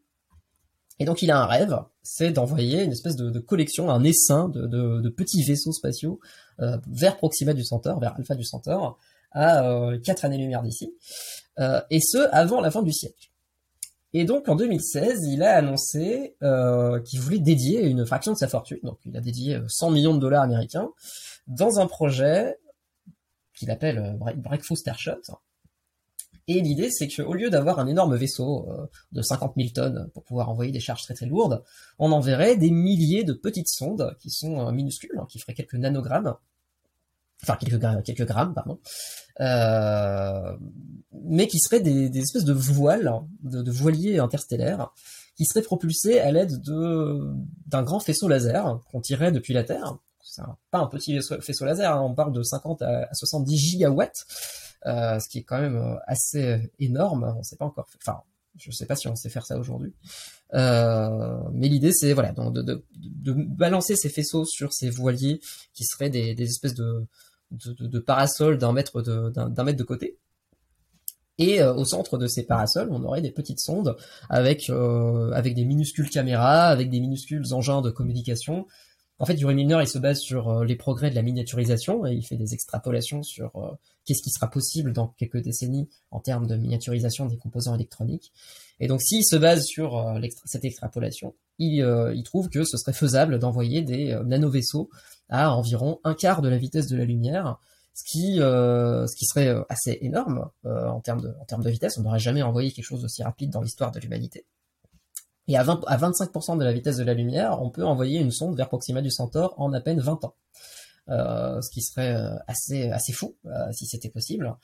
Alors l'étude, enfin les sous qu'ont donné Milner à ce projet, elles ont notamment été utilisé pour, euh, pour conduire une étude de faisabilité sur le projet, euh, de faisabilité théorique et technologique. Donc il y a quelques, il s'est entouré de quelques grands pontes, notamment de Stephen Hawking, de Avi Loeb, de Philippe Lebin, qui, qui sont un peu ses experts, euh, ses experts techniques et, et, qui sont spécialisés dans ce genre de, de trucs un peu spéculatifs, mais avec en, anglais on appelle ça high risk, high gain, donc avec des forts risques mais fort, fort gain s'ils y arrivent. Et, euh, et donc, ouais, c'est un. Personnellement, je trouve que c'est un beau projet. Je pense que c'est un truc qui, pourrait n'être financé que par des euh, milliardaires ou des, instances privées comme ça, euh, c'est plus difficile à justifier de mettre de l'argent public dans, ce genre d'exploration. Même si euh, le résultat scientifique d'une telle exploration serait quand même intéressant, parce que ça nous permettrait d'avoir les premières images rapprochées d'une exoplanète rocheuse autour de, Proxima du Centaure. Euh, alors, il faut savoir que ces, ces sondes, elles n'ont pas pour vocation de ralentir lorsqu'elles arrivent dans leur à destination. Euh, donc une fois qu'elles ont atteint un quart de la vitesse de la lumière, elles restent à un quart de la vitesse de la lumière jusqu'à ce qu'elles se fassent éroder par le milieu interstellaire. Et, euh, elles vont passer à peine 10 minutes dans, euh, dans le, système, euh, enfin, le système de Proxima du Centaure. Et donc voilà, il faut qu'elle fonctionne à ce moment-là, parce que si elle fonctionne pas à ce moment-là, bah, toute la mission aura servi à rien. Donc, donc ça serait un peu dommage. Mais ça reste un projet qui semble faisable pour l'instant, en tout cas qui est en cours d'étude sur sa faisabilité. Et, euh, et voilà, Yuri Milner, il, de manière très optimiste, pense que ce serait euh, faisable d'ici une vingtaine d'années. Donc l'idée, ce serait d'avoir d'ici 50 ans euh, les premières images de Proxima B. Ouais, donc ça voudrait dire on, on l'envoie, 20 ans plus tard, elles arrivent, 4 ans plus tard, on reçoit les images, parce qu'il y, y, a le délai, quoi. Exactement. Bon, bah ouais, j'espère que ça arrivera. Hein. C'est une grosse logistique, hein, quand même, mais, euh, mais rien d'impossible à l'état actuel des connaissances. Il me semble aussi qu'il y a un autre concept euh, qui, qui, est encore, euh, encore peut-être le, le, le, plus fou de la liste, hein, c'est pas le, le, Ramset. De, le, collecteur Bussard. Oui, voilà. En anglais, je sais le, Ramjet de Bussard. Ouais. Donc c'est quoi cette, cette, chose? Alors un collecteur Bussard, c'est un truc de malade. C'est un vaisseau à fusion nucléaire. Donc jusqu'à présent, pas de pas de surprise. Mais euh, l'originalité du collecteur Bussard, qui a été donc, il a été proposé dans les années 60 par euh, Robert Bussard, qui est un physicien euh, nucléaire américain. Et, et, donc lui, l'originalité de ce vaisseau, c'est qu'il collecte son carburant en cours de route. Il faut savoir que l'espace interstellaire, il n'est pas complètement vide. En moyenne, on a un atome par centimètre cube. Donc si vous prenez un volume d'espace de la taille d'un cube de sucre, et que vous le mettez dans, l'espace interstellaire, vous allez avoir en moyenne un atome euh, d'hydrogène dans, ce cube. Ça, c'est une moyenne, évidemment. Il y a certaines régions où il y a beaucoup plus d'hydrogène. Et l'idée du ramjet de Bessar, ou du collecteur Bessar, c'est d'avoir un, vaisseau avec une espèce de, grand cône magnétique qui serait capable euh, de collecter, au fil de son voyage, des atomes d'hydrogène depuis le milieu interstellaire et de les accélérer et de, les fusionner pour faire des, noyaux d'hélium et de générer suffisamment d'énergie pour propulser la sonde. Et le truc intéressant avec le collecteur Bussard, c'est que plus il collecte de, carburant en cours de route, plus il va vite, et plus il va vite, plus il collecte de carburant en cours de route. Donc il y a une espèce de boucle de rétroaction positive qui se met en place, et ce qui fait que, en fait, on peut atteindre n'importe quelle vitesse. On peut, peut se rapprocher de manière très arbitraire de la, vitesse de la lumière. Euh, 300 000 km par seconde, on peut se rapprocher de cette vitesse-là euh, autant qu'on veut si on accélère une sonde suffisamment vite à la base. Euh, donc il y a des calculs complètement fous qu'on peut faire euh, sur le papier, ça marche très très bien, qui peuvent montrer que si on accélère de, de 1 g en permanence, donc 1 g c'est la c'est l'accélération de pesanteur terrestre, hein, c'est ce que vous ressentez en tant qu'accélération quand vous êtes sur Terre. Et donc si vous, vous imaginez un truc qui, va en ligne droite comme ça à 1 g d'accélération constante, et là, on peut euh, imaginer euh, euh, atteindre euh, le Proxima du Centaure en trois ans, donc en moins de temps qu'un rayon lumineux pourrait, pourrait, pourrait l'atteindre. Alors, en temps de, de, de passagers du vaisseau, hein, parce qu'il faut savoir que les, à partir du moment où on se rapproche de la vitesse de la lumière, il y a des effets qu'on appelle relativistes qui entrent en jeu et qui vont, qui auront tendance à désynchroniser le temps qui sera perçu par les gens du vaisseau du temps qui sera perçu par les gens qui seront sur Terre. Et donc en pratique, plus vous allez rester longtemps dans un collecteur de Bussard, qui va de plus en plus vite, donc qui se rapproche de la vitesse de la lumière, plus votre temps va être désynchronisé par rapport aux gens sur place. Et donc vous, vous pourrez aller visiter Proxima du Centaure en 3 ans, vous pourrez visiter le centre de la galaxie en 20 ans, vous pourrez même visiter la galaxie d'Andromède en 30 ans, et faire le tour de tout l'univers observable en 50 ans. Ça, c'est des calculs qu'on peut faire. Euh, mais il faudra pas imaginer revoir les gens sur Terre euh, après, parce que quand vous, arriverez euh, au centre de la galaxie, il y aura 26 000 ans qui se sont écoulés sur Terre. au moment où vous arriverez à Andromède, donc vous, pour vous, le, voyage aura duré 30 ans, mais pour les gens sur Terre, le voyage aura duré 2,5 millions d'années. Et lorsque vous reviendrez du tour de l'univers, eh ben la Terre n'existera même plus parce que vous arriverez des centaines de milliards d'années dans le futur. Donc c'est complètement contre-intuitif comme manière de, voir les choses. Hein. On a tendance à dire mais pourquoi est-ce que enfin, ça, ça devrait pas être possible d'atteindre euh, Proxima du Centaure en trois ans alors qu'un rayon de lumière arrive en, quatre ans. Mais, euh, mais il faut vraiment penser à ça en termes de temps propre, de temps euh, qui est perçu à l'intérieur du vaisseau. Et c'est ça la clé de la clé de compréhension du truc.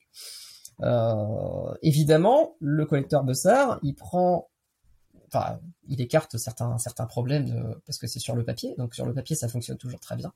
Euh, et le plus gros problème du, collecteur de ça, c'est euh, que plus il va vite, plus le fait de, rencontrer un petit caillou euh, interstellaire sur son passage, eh ben, ça risque de vaporiser complètement le collecteur de Bessar. Donc, donc voilà, il faut savoir que j'avais fait des, petites notes, mais à, 10% de la vitesse de la lumière, si vous collisionnez avec un caillou d'une fraction de kilo, euh, ça génère euh, l'équivalent d'une explosion euh, quasi atomique et ça peut vous vaporiser un vaisseau.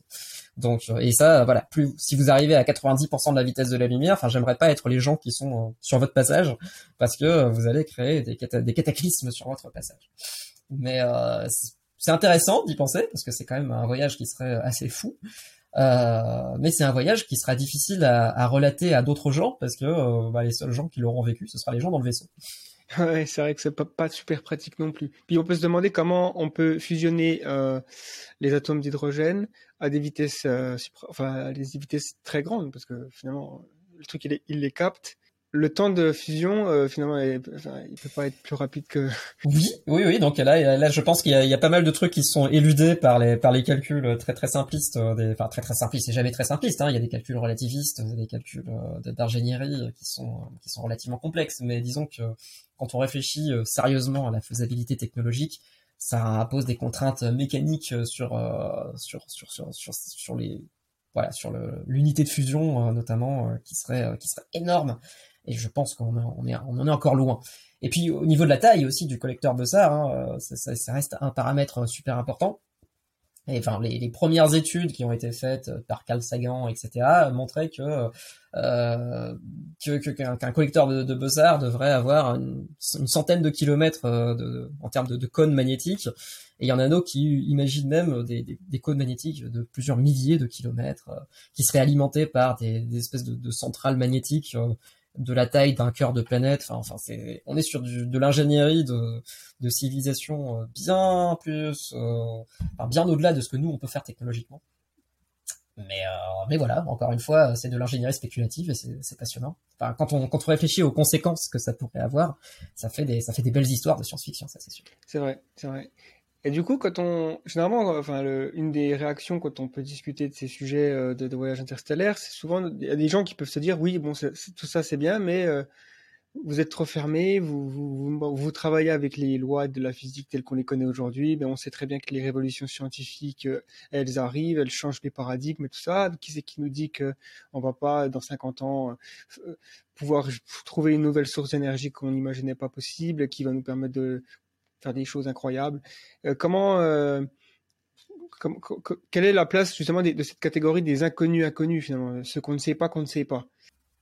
Alors, quelle est la place des inconnus inconnus? Bah, c'est toujours, c'est toujours difficile, euh, c'est toujours délicat de répondre à ce genre de questions parce que bah, ces inconnus, elles sont inconnues, donc on peut même pas les, on peut même pas les savoir les, les, probabilités de, ces inconnus. On peut, on peut rien dire sur ces inconnus. Et donc c'est vrai. Enfin, je, les, aux détracteurs, je réponds oui, c'est vrai. Il euh, y a, y a probablement des trucs euh, qu'on ne sait pas encore, et il y a aucun scientifique qui va vous dire qu'on sait tout sur l'univers. Hein, c'est pas, du tout euh, la, bonne vibe. Par contre, voilà, il y, y, a beaucoup de gens qui sont ouverts à d'autres, d'autres progrès ou d'autres changements de paradigme qu'on pourrait avoir dans les décennies à venir. Par contre, on commence à avoir un corpus de connaissances qui est cohérent mutuellement et on sait qu'il y a des choses qui sont vraiment impossibles, quoi, qui ont été testées euh, pendant des siècles par plein d'expériences indépendantes. Et ce serait extrêmement surprenant d'apprendre que euh, ces limites, par exemple, la limite de la vitesse de la lumière, euh, qui est une limite fondamentale des lois de la physique, on a des moyens de la contourner, notamment avec la propulsion alcubière ou les, trous de verre ou ce genre de ce concept très très hypothétique, mais qui correspondent aux équations de la relativité générale d'Einstein. Mais on sait que si une particule a une masse, ou si un vaisseau possède une masse, il lui sera impossible d'accélérer à une vitesse euh, égale ou supérieure à la vitesse de la lumière, pour une raison très simple, c'est que pour accélérer un vaisseau à, la vitesse de la lumière, enfin pour, accélérer quoi que ce soit, il vous faut de l'énergie. Voilà. Vous pouvez pas euh, faire ça en un claquement de doigts, il faut de, du carburant, de l'énergie, etc. Et en fait, si vous faites les calculs de la relativité générale, vous vous rendez compte que euh, plus vous voulez accélérer à des vitesses proches de celles de la lumière, plus il vous faudra une énergie importante, mais de, plus en plus démesurée en fait. C'est presque exponentiel. Enfin, je sais plus si c'est exponentiel ou pas. Et il se trouve que euh, si vous voulez atteindre la vitesse de la lumière, donc 300 000 km par seconde, il vous faudrait une énergie infinie pour ça. Ça, c'est très très clair dans les calculs.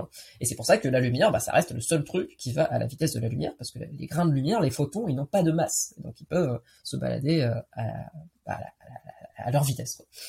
Euh, mais nous, on pourrait pas faire ça. Et, euh, et on peut même pas aller plus vite que la vitesse de la lumière, pour la bonne raison que si on faisait ça, on créerait des machines à remonter dans le temps. Et, euh, ça briserait des, principes, l'un des principes fondamentaux de la physique, qui sont les, causalité, donc le fait que bah, les, éléments, euh, enfin les, conséquences sont causées par des causes, et on n'a pas envie que les causes soient causées par les conséquences. Euh, enfin voilà, ça voudrait dire que si vous tuez votre grand-père, bah, ce serait parfaitement possible et ça introduirait pas de pas de, conséquences négatives sur le reste de l'univers, mais ça reste des, paradoxes qui sont intéressants théoriquement à prendre en compte. Mais, mais pour l'instant, ouais, de, de, dépasser la vitesse de la lumière, ça reste pas pas super possible quoi pour l'instant. Donc ça, on est à peu près sûr de ça, mais pour les inconnus inconnus, c'est toujours difficile de voilà d'établir une cartographie de, de qu'est-ce qu'on connaît pas, sachant que plus on connaît des choses, plus on sait qu'on sait pas grand-chose. Donc, euh, voilà, il faut garder l'esprit ouvert, ça c'est sûr. Après, le, le bottleneck dans tout ça, c'est de savoir à quel point on met des financements dans tel ou tel projet. Et euh, c'est bien de mettre des financements dans des trucs spéculatifs, mais euh, jusqu'à quel point? Et ça, c'est des, des questions qui sont très très difficiles et qui sont à la base de, de, la production scientifique à l'heure actuelle hein, sur euh, est-ce qu'on veut est-ce qu'on veut des résultats immédiats ou est-ce qu'on veut partir dans des trucs exploratoires qui peuvent nous donner des, des, des clés de compréhension du monde radicalement nouvelles dans les années à venir, dans les décennies à venir, mais ça reste très très cher par rapport à ce qu'on pourrait avoir si on, on finançait des trucs plus safe. Donc c'est toujours euh, délicat et je suis bien content de pas être dans les, comités de financement euh, pour ça. Euh, mais je pense que la recherche fondamentale, dans tous les cas, elle doit toujours être être promue parce qu'on sait jamais quelles quelles avancées on peut avoir plus tard, quoi, sans, sans, sans le chercher à la base. Hein, quand quand Einstein proposait le le, laser, le concept du laser dans au début du XXe siècle, il avait aucune idée euh, qu'on ferait de la chirurgie euh, pour des yeux laser aujourd'hui. Il avait aucune idée qu'on lirait des disques euh, et de la musique et des DVD avec cette technologie. Il avait aucune idée qu'on pourrait découper des trucs et peut-être propulser des sondes interstellaires. Donc voilà, il avait aucune idée de ça. Lui, il avait juste le concept de laser théorique qui était hypothétique à l'époque et qui est ensuite devenu très très pratique. Mais mais voilà, c'est une question de financement, quoi. À quel point on veut financer la recherche fondamentale? Et dans la recherche fondamentale, à quel point on veut financer des trucs euh, complètement euh, qui nous semblent aujourd'hui ridicules, mais qui le seront peut-être pas dans les années à venir. Ouais, c'est vrai, c'est vrai. C'est de toute façon une balance très difficile à trouver. Et puis il y a aussi, euh, il y a toujours le, le, recherche du sensationnel. Par exemple, il est facile pour un, voilà, pour un magazine ou un blog ou autre de dire une nouvelle révolution euh, de, de, de l'engin d'Alcubierre, euh, nouvelle euh, parce qu'il y, y, a, toujours des gens qui font des, des recherches euh, académiques et qui vont sortir des papiers, des, des articles euh, en voilà, en se penchant sur un autre euh, angle du problème et se dire oh tiens j'ai peut-être trouvé un truc qui pourrait faire que l'engin le, d'Alcubierre fonctionne, mais et là le c'est généralement le après le mais qu'il faut regarder parce que c'est exactement mais euh, mais il faut avoir de la masse négative pour que ça fonctionne. La masse négative, ça marche très bien sur le papier, mais on sait pas ce que c'est. Voilà, par exemple. ouais, clairement.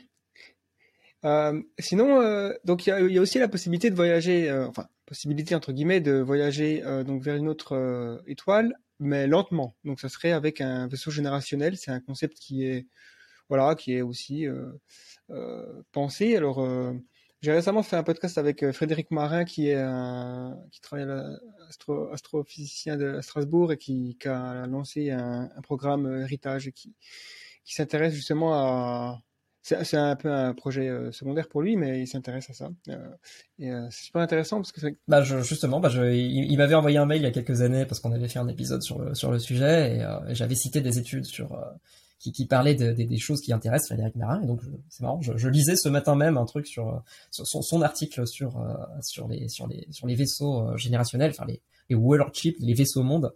Et, euh, et du coup, voilà, donc euh, vous, en saurez probablement plus euh, en écoutant l'épisode avec Frédéric Marin qu'avec moi sur le sujet, mais mais voilà, on peut, quand même en parler. Ouais, bien sûr, bien sûr. Je sais pas, qu'est-ce que tu en penses déjà Alors, ça reste aussi quelque chose de, de, monstrueux en termes de faisabilité, puisque construire un vaisseau monde, ça demande, voilà. En fait, on est sur des vaisseaux encore plus gros que le que le vaisseau du projet des Dédalus. Hein, ah oui, complètement. Hein. Là, on parle de, de, de, on parle de vaisseaux qui seraient capables d'abriter plus de 100 000 personnes, euh, qui seraient, euh, enfin, qui seraient construits en minant des astéroïdes ou des petites lunes du système solaire, euh, qui seraient plusieurs milliers de kilomètres de long et, plusieurs centaines de kilomètres de large pour pouvoir créer une gravité artificielle suffisante.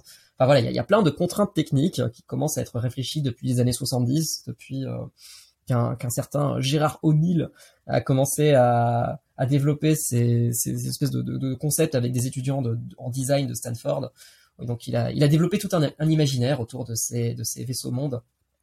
Lui, il imaginait des espèces de cylindres qui pourraient euh, encapsuler des, des millions de, de, personnes. Euh, et enfin, les, les, les, designs qui, ont, qui en ont résulté euh, aujourd'hui sont à la base de plein de films de science-fiction, hein, comme si vous avez vu Elysium, par exemple, de Neil Blomkamp. C'est complètement basé sur les, sur les cylindres de, O'Neill. Et, euh, évidemment, il y, a, une critique sociale dans tout ça, mais euh, mais voilà, ça a été étudié euh, dans les dans les années 70. C'est toujours étudié maintenant. Il y a plein de gens qui proposent des des designs de vaisseaux monde, mais on, on reste quand même sur des ouais sur des sur des problématiques enfin en termes de ressources et en termes de coûts qui sont qui sont bien bien au-delà de ce qu'on peut faire aujourd'hui même si dans les publications que vous pouvez trouver à ce sujet la conclusion c'est que il y a rien qui nous empêche physiquement, technologiquement, économiquement, socialement de le faire. Mais euh, mais on n'est clairement pas sur la trajectoire de faire ça à l'heure actuelle. Donc euh, non, c'est évident. Donc euh, ça reste très très hypothétique. Mais euh, mais ouais, ça pose ça pose plein de problèmes parce que la vie dans un vaisseau monde serait quand même relativement différente de la vie euh, sur une planète comme la Terre. Hein. On ferait face à des problèmes qui seraient relativement exotiques. Notamment, si vous voulez reproduire la gravité sur un sur un vaisseau monde, il vous faut il faut une espèce de, de grosse essoreuse à salade, hein, un peu comme les, comme le, la, la, station spatiale de 2001, l'Odyssée de l'espace, hein, qui, qui est cette espèce de roue de vélo qui va, qui va tourner suffisamment vite pour vous plaquer sur, euh, sur sa paroi euh, par la force centrifuge. Euh, et le problème, c'est que il y a des effets un peu contre-intuitifs qui commencent à apparaître une fois que vous êtes dans un, tel vaisseau, euh, notamment le fait que euh, plus vous vous rapprochez du centre de la roue, plus la gravité est plus faible. Et donc, euh, si vous atteignez le centre de la roue, vous vous, mettez à flotter. Euh, mais ça pose aussi des problèmes de, circulation sanguine. Euh, si vous faites une roue qui est euh, trop petite, par exemple, eh ben vous allez avoir euh, le sang qui va avoir tendance à rester au niveau des parties basses de votre corps, qui sera plaqué par, par la force centrifuge, tandis qu'il aura du mal à remonter dans la tête. Donc euh, c'est sympa de faire des vaisseaux générationnels, mais si euh, tout le monde ressort débile à la fin, bah, c'est pas c'est pas forcément très très souhaitable. C'est clair.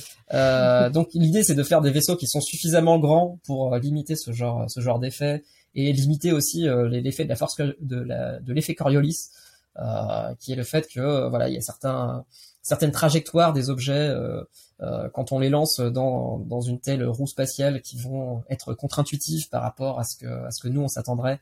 Euh, voilà, parce qu'on n'est pas dans un référentiel galiléen en gros. Je je vais pas rentrer dans les détails, euh, mais euh, en fait ça, ça des, des troubles dans l'oreille interne qui ferait qu'on aurait tout le temps le mal de mer si on était dans une roue suffisamment petite. Euh, et donc on n'a pas envie de, passer notre temps à vomir non plus dans le vaisseau. Donc euh, donc l'idée c'est de les faire suffisamment grands. Et si on les fait suffisamment grands, bah, on est sur des centaines de kilomètres de, diamètre. Euh, et bon voilà, on, reste sur ces problèmes de ressources.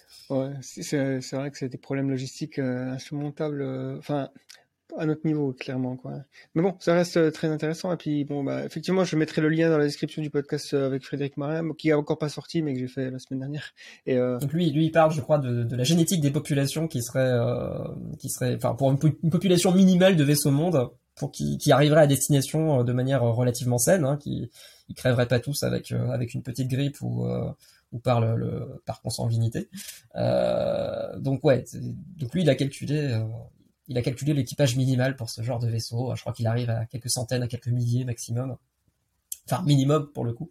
Effectivement, c'est d'un côté, on se dit ok, ben finalement c'est pas tant que ça quoi. Et puis un vaisseau euh, qui pourrait abriter 100, 150, 200 personnes. Peut-être qu'il devrait être pas si grand que ça, mais après il faut aussi imaginer que la population va, va s'agrandir et puis qu'on n'a pas envie de voilà, d'envoyer juste 100 personnes et que la population reste stable jusqu'à la fin, il faut, qu'elle puisse croître pour que les chances de la, euh, mission qui est de bah, certainement de populer euh, une autre planète, hein, ce serait euh, avec plus de gens. Voilà, en tout cas, intéressant concept. un autre concept sur l'espace est là. Donc je pense que, je sais pas si tu as d'autres choses à, dire au niveau des voyages interstellaires. Hein, sur euh, des, propulsions qu'on n'a encore pas vues ou des concepts? Bah, il y a toujours les concepts euh, très hypothétiques hein, de propulsion alcubière à la Star Trek, euh, où on, utilise les, les, équations de la relativité générale pour pour imaginer un vaisseau à l'intérieur d'une bulle de distorsion dans lequel l'avant du vaisseau comprimerait l'espace-temps comme une comme une pichenette, et puis l'arrière du vaisseau dilaterait l'espace-temps. Et puis à l'intérieur, on pourrait voyager en dessous de la vitesse de la lumière, mais comme l'espace il n'y a aucune contrainte euh, qui, qui, qui, qui autorise, enfin voilà, la, vitesse d'expansion ou de, de, dilatation de l'espace, on pourrait voyager enfin, de manière entre guillemets plus rapidement euh, que en passant d'un point A à un point B euh, en ligne droite avec un tel vaisseau. Donc comme je le disais tout à l'heure, hein, ça, ça, demande une, une une quantité de matière exotique, donc de matière avec une énergie négative. Mais il y a des développements intéressants. A, cette année, il y a un, astronome euh, qui s'appelle Eric Lenz, je crois. Ouais, c'est ça.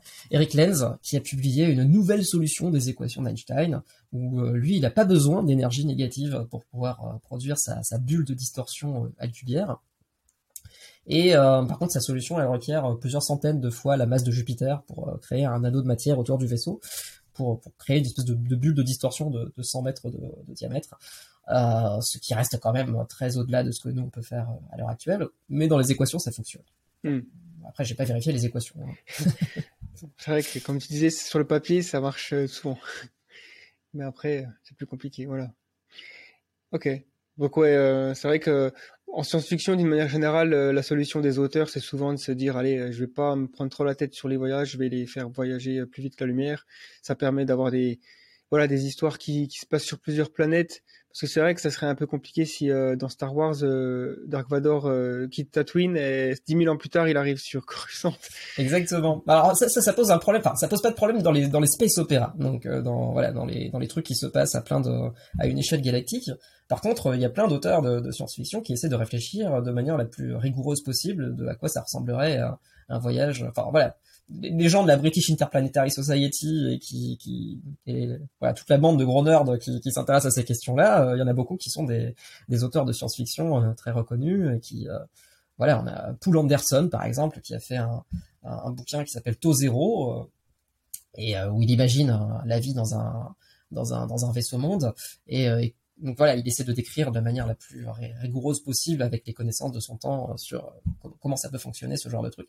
Donc il y a toute une littérature en fait euh, qui essaie d'imaginer les, conséquences humaines et technologiques de tout ça.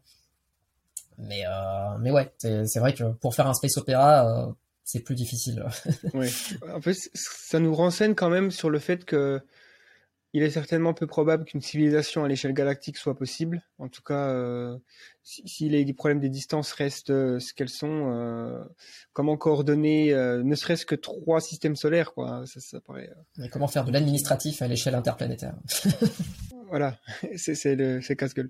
Alors du coup, ça nous renvoie à la question du paradoxe de Fermi, qui est une question fascinante. Hein. Euh, on peut voir euh, le nombre de personnes qui, qui, réfléchissent et qui proposent leurs solutions. Chacun a une solution préférée ou, un ensemble de solutions.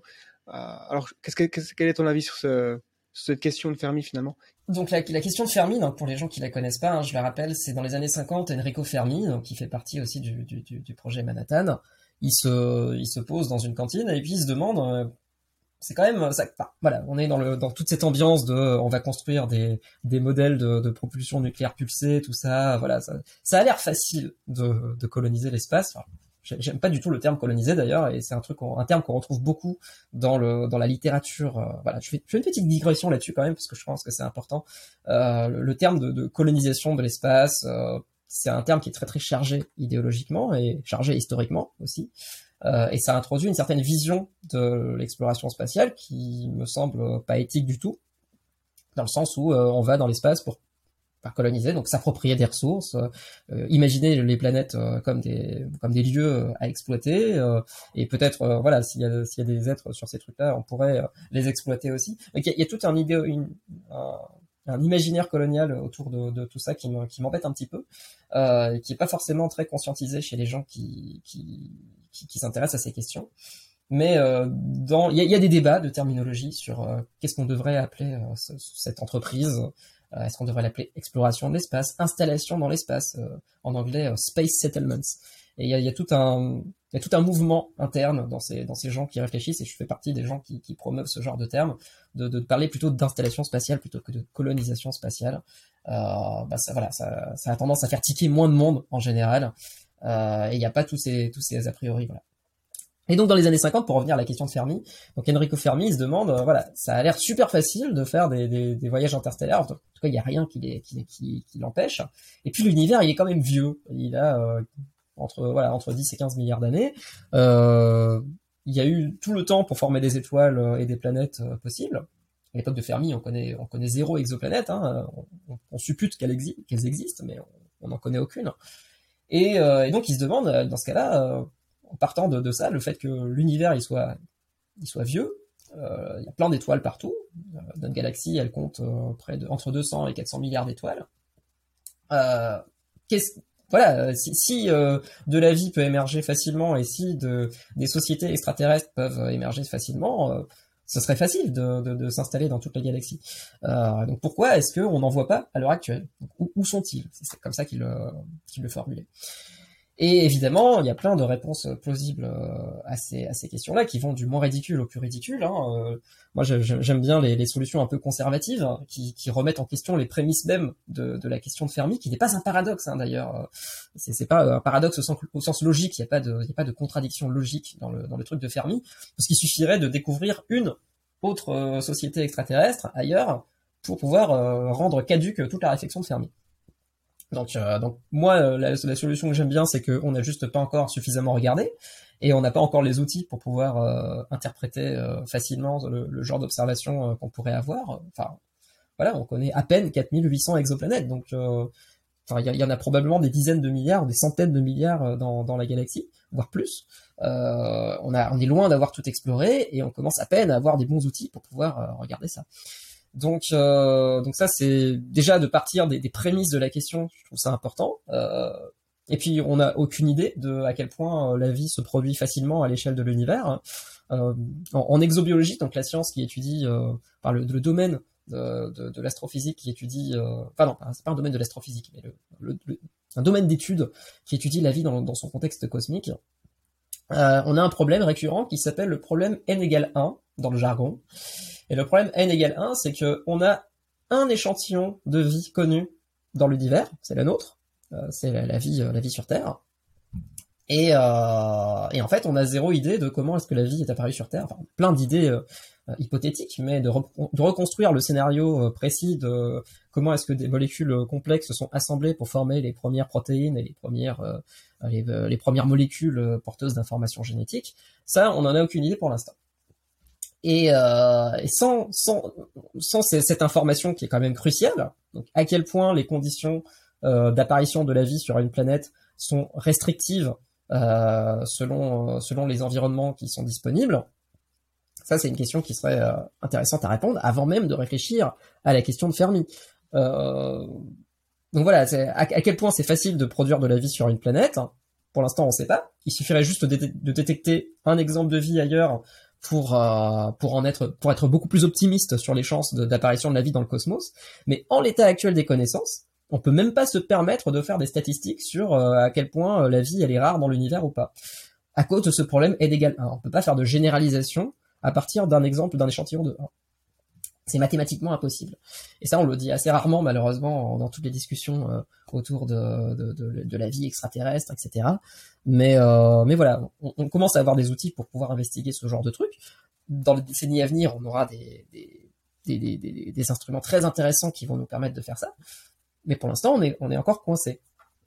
Et donc, euh, à partir de ce moment-là, rajouter par-dessus une couche spéculative sur l'apparition des sociétés extraterrestres, euh, sachant qu'on n'a pas de théorie générale d'apparition des civilisations euh, euh, dans un espace des possibles. Enfin, l'évolution, elle est extrêmement contingente. Hein. Si on reprenait l'évolution, euh, dit, voilà, il y, y, a Stephen Jay Gould qui disait que si on, on, revenait 500 millions d'années dans le passé et qu'on écrasait un, un, un, un, des trucs, euh, une des créatures sur place, et qu'on revenait dans le présent, il y aura probablement pas la, le même, la même évolution qui, qui, se, qui se serait produite euh, jusqu'à présent, parce que l'évolution, elle est essentiellement contingente, et euh, l'évolution des sociétés humaines, elle est aussi très très contingente, elle dépend des individus, elle dépend de la culture, elle dépend de voilà de, plein de facteurs qu'on comprend, euh, qu'on est très très loin de comprendre, et de, de se dire qu'il y a une espèce d'évolution linéaire entre des sociétés dites primitives et des sociétés dites technologiquement avancées, euh, avec un présupposé euh, que euh, les sociétés technologiquement avancées, elles vont forcément aller dans la direction des sociétés européennes depuis la révolution industrielle, ça reste un, un en, anglais on appelle ça un leap of faith, un, un saut de, de, la foi, qui est quand même assez assez énorme. Euh, et donc spéculer sur l'existence de civilisations extraterrestres, je veux bien, mais avec des modèles, euh, pour l'instant, on a, on, a, on, a, on a quasiment rien pour faire des modèles euh, fiables à ce sujet. Donc, euh, donc on peut évidemment, enfin, il y, a plein, voilà, comme, comme je disais, ma réponse préférée au paradoxe de Fermi, c'est qu'on n'a pas encore suffisamment observé. Euh, mais c'est aussi que la question est peut-être pas aussi pertinente qu'on croirait. Qu'on, qu'on y croirait. Euh, parce qu'elle mérite de réfléchir à plein d'étapes de la réflexion. Et euh, mais sinon, il y a plein de, il y a plein d'idées rigolotes hein, pour y répondre. Euh, il y a une idée que j'aime bien, c'est, euh, c'est l'idée du zoo cosmique. Donc, euh, ils sont, ils sont déjà là, ils sont un peu partout, et puis ils ont vu qu'il y avait de la vie sur Terre, et ils se sont dit, hm, on va peut-être pas interagir avec eux pour l'instant, on va les laisser évoluer encore un moment, et, et on va se rendre indétectable par rapport à, par rapport à ce qu'ils font. ça c'est rigolo. bon, je, je, trouve pas ça très enfin je considère pas ça comme une hypothèse sérieuse, hein, mais je, je, je, trouve ça rigolo. Il y a aussi l'hypothèse du planétarium, c'est encore pire, c'est l'idée que selon laquelle on est euh, on est dans une espèce de de de de, de matrix, de, de, simulation 3D euh, euh, conçue par des, des par des intelligences aliens supérieures. Et, euh, et on est voilà, on est dans une illusion de d'univers, mais mais il y a, y a, quelque chose au-delà de, de, tout ça et notre notre Terre est une espèce d'expérience. Euh, voilà, il y, en a d'autres. Hein. Il y a l'idée du grand filtre, euh, selon laquelle euh, on a, il y a une espèce de barrière à la complexité d'une civilisation qui soit une barrière infranchissable et qui, qui empêcherait toute complexité dans l'univers d'atteindre un, certain niveau. voilà, ça c'est l'idée un peu un peu déprimante, on va dire. mais voilà, il y a, y a, plein de, y a, je crois qu'il y a plus de 70 réponses possibles au paradoxe de Fermi, hein, selon selon les auteurs qu'on qu'on qu considère. Mais, euh, mais voilà, ça reste une question euh, fun et qui dirige pas mal de, questionnements sur ces, sur ces, euh, sur la question de l'intelligence extraterrestre. Ouais, c'est sûr qu'on peut que être fasciné par ces questions dans la mesure où, voilà, il y a tellement d'inconnus et, la plupart des, gens sont excités à l'idée qu'on pour. Il y a, aussi cette, on n'a pas vraiment envie d'être seul. Il y, a, ce sentiment que ce serait dommage. En plus, l'espace est tellement grand, il y a tellement de planètes. S'il y a, voilà, entre 100 et 200 et 400 milliards d'étoiles qui possèdent quasiment tous un système stellaire, ça, enfin, ce serait quand même un, un immense gâchis d'espace. si, euh... Oui, oui, tout à fait. Belle, belle référence d'ailleurs. ça, ça, vient de Contact de Carl Sagan. ah peut-être, ouais. De, de, ouais, le, le film, le livre, ouais. Le, le film de Robert Zemeckis, ouais, c'est. Euh... Ouais, est pas mal ce film. Bon, en tout cas, euh, ça pose. Enfin, ce que j'aimais aussi avec cette réflexion du de Fermi, c'est que ça peut nous permettre d'être, de réfléchir aussi à notre futur, parce qu'on peut se dire, ok, euh, bah, justement, quand, tu mentionnais le grand filtre, on peut se dire que, effectivement, s'il existe, si c'est le cas, si l'hypothèse du grand filtre est vraie, que le, alors soit le grand filtre il est derrière nous et on l'a déjà passé par euh, juste la chance, il y a, il y a une chance sur euh, 10, 10 trillions que une espèce arrive à notre niveau, ben il en faut une, hein, donc ça peut, ça peut être nous. Donc ça c'est un peu une façon anthropique de voir les choses, mais euh, s'il s'avère que finalement la vie se développe assez facilement dans l'univers. Il suffit d'avoir euh, les ingrédients et les ingrédients semblent être euh, relativement euh, présents, en tout cas les, atomes légers, l'eau, tout ça. Ce qui fait que les molécules peuvent s'assembler, pourquoi pas. Et puis du coup, bah, ça veut dire que ok, si c'est aussi facile de faire la vie et Bon, après la vie euh, des sociétés intelligentes, et puis il faut aussi euh, des, animaux qui soient capables de voilà, d'avoir des mains avec un pouce opposable. Il y a beaucoup de facteurs qui font que les dauphins ils sont intelligents. Hein. Tout à fait, exactement. J'allais y venir. Euh, L'idée même de civilisation avancée ou de civilisation intelligente, c'est une idée qu'on retrouve beaucoup dans cette littérature. Et c'est aussi un truc qui me pose problème parce que c'est des termes qui sont jamais euh, bien définis ou qui sont euh, issus de l'anthropologie d'il y a un siècle et demi, donc à l'époque coloniale. Et, euh, on est toujours sur des voilà des, notions de niveau de civilisation. Il y avait Kardashev qui, avait son, échelle des civilisations euh, à, à, coup de voilà d'utilisation énergétique de, la civilisation en question. Mais il faut savoir qu'en anthropologie, ce sont des trucs qui sont très débattus, très discutés, et en pratique, dans les cercles du, du CETI euh, ou les cercles de gens qui réfléchissent au voyage interstellaire, euh, il y a peu d'anthropologues, il y a peu de gens qui font des sciences humaines et sociales qui pourraient apporter des, idées intéressantes sur ces sujets. Et euh, il y a une espèce de bon, ça, ça commence à changer. Hein, il, y a, y a, quand même des anthropologues qui s'intéressent à tout ça et qui et qui essaient de de, de, débunker en fait cette, cette, cette vision euh, cette vision très euh, occidentalo-centrée de l'évolution des sociétés. Euh, mais voilà, il y a à partir du moment où on met le mot, euh, l'adjectif intelligent sur euh, le développement d'une civilisation, ça veut dire qu'il y en a d'autres qui sont pas intelligentes, et ça dépend de la définition de l'intelligence. Je veux dire, il y a, voilà, comme tu dis, il y a, des dauphins qu'on considère très intelligents, on essaie d'entrer en communication avec eux. Enfin, sur Terre, on n'est pas seul, quoi. On, est seul. On se dit seul seulement si on considère que l'intégralité de la biosphère sur Terre n'est pas digne d'intérêt.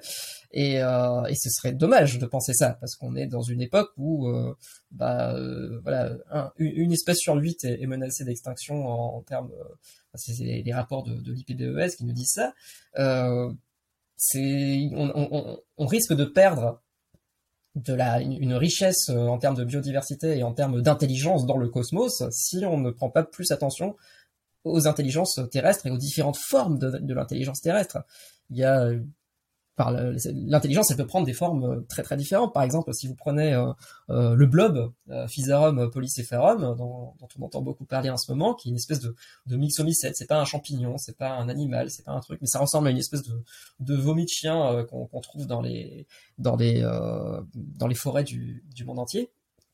Et il se trouve que ce truc possède une forme d'intelligence qui est complètement radicalement différente de ce que nous on connaît, parce que nous on euh, les, humains, on a une forme d'intelligence basée sur euh, voilà qui est centralisée avec un cerveau et puis euh, on peut décentraliser notre intelligence en faisant de l'intelligence collective, hein, bien sûr, mais en termes d'individus, nous on est on repose sur notre cerveau.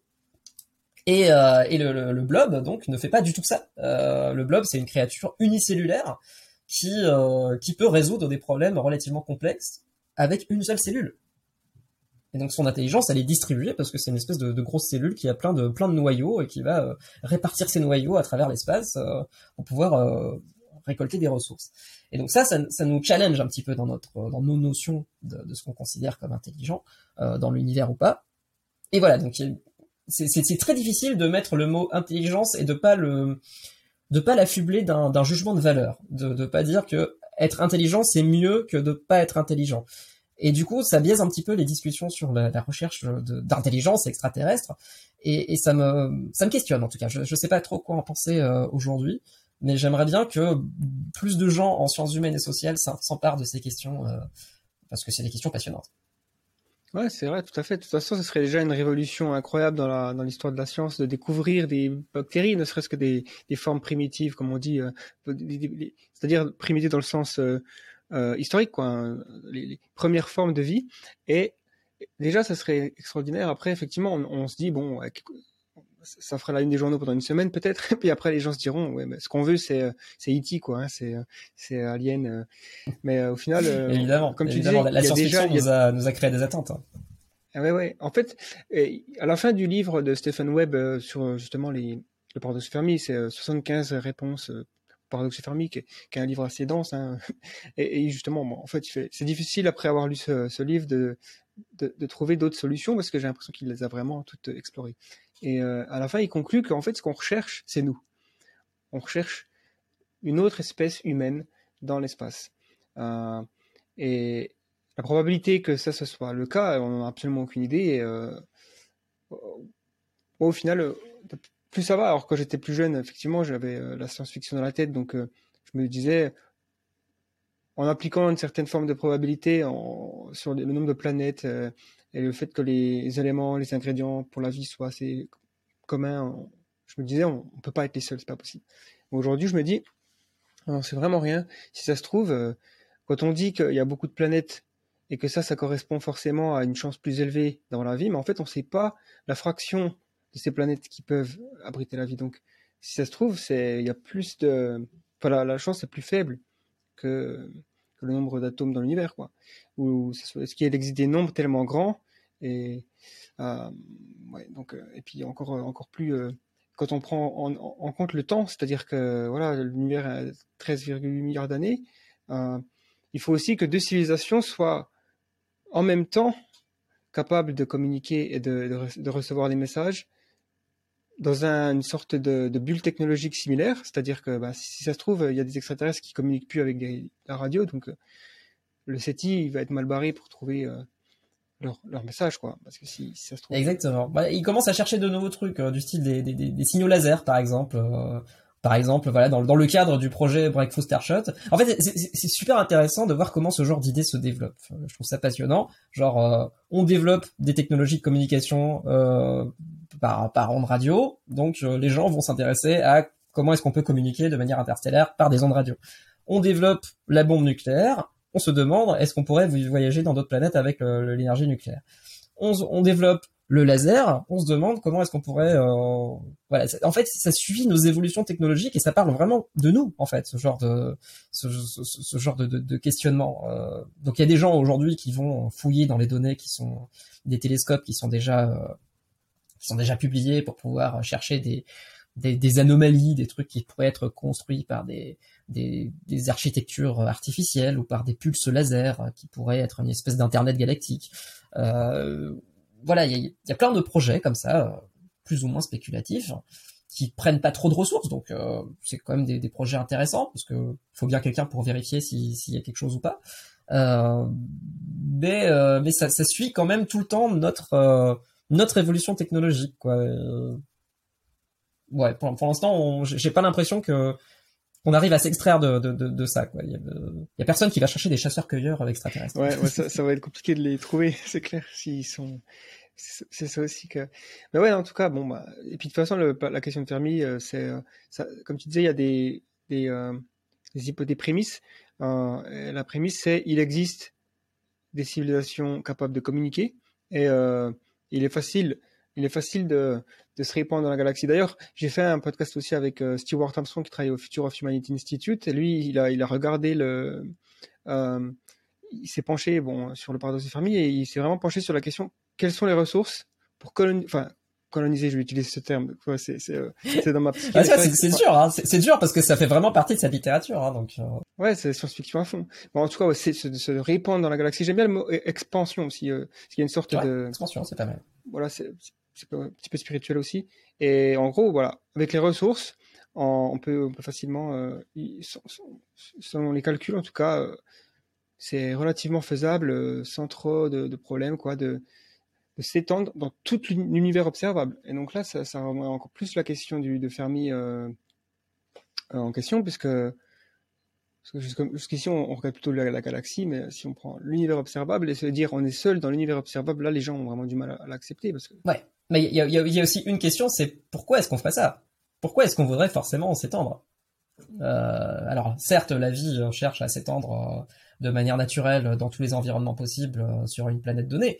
Mais pour sortir de l'attraction gravitationnelle d'une planète, il faut le vouloir et il faut trouver des raisons pour le faire. Donc, est-ce que voilà, une autre question qui peut être une réponse au, paradoxe de Fermi, c'est bah, les gens qui, enfin les sociétés qui qui pourraient euh, s'étendre à travers la galaxie ne le font pas parce que euh, elles trouvent que c'est pas une c'est pas une bonne chose à faire ou que c'est pas euh, que c'est trop difficile, que ça demande trop de ressources et que enfin que, voilà que que ça que, c'est démesuré pas de manière absolue mais de manière relative par rapport à, leur contexte culturel quoi.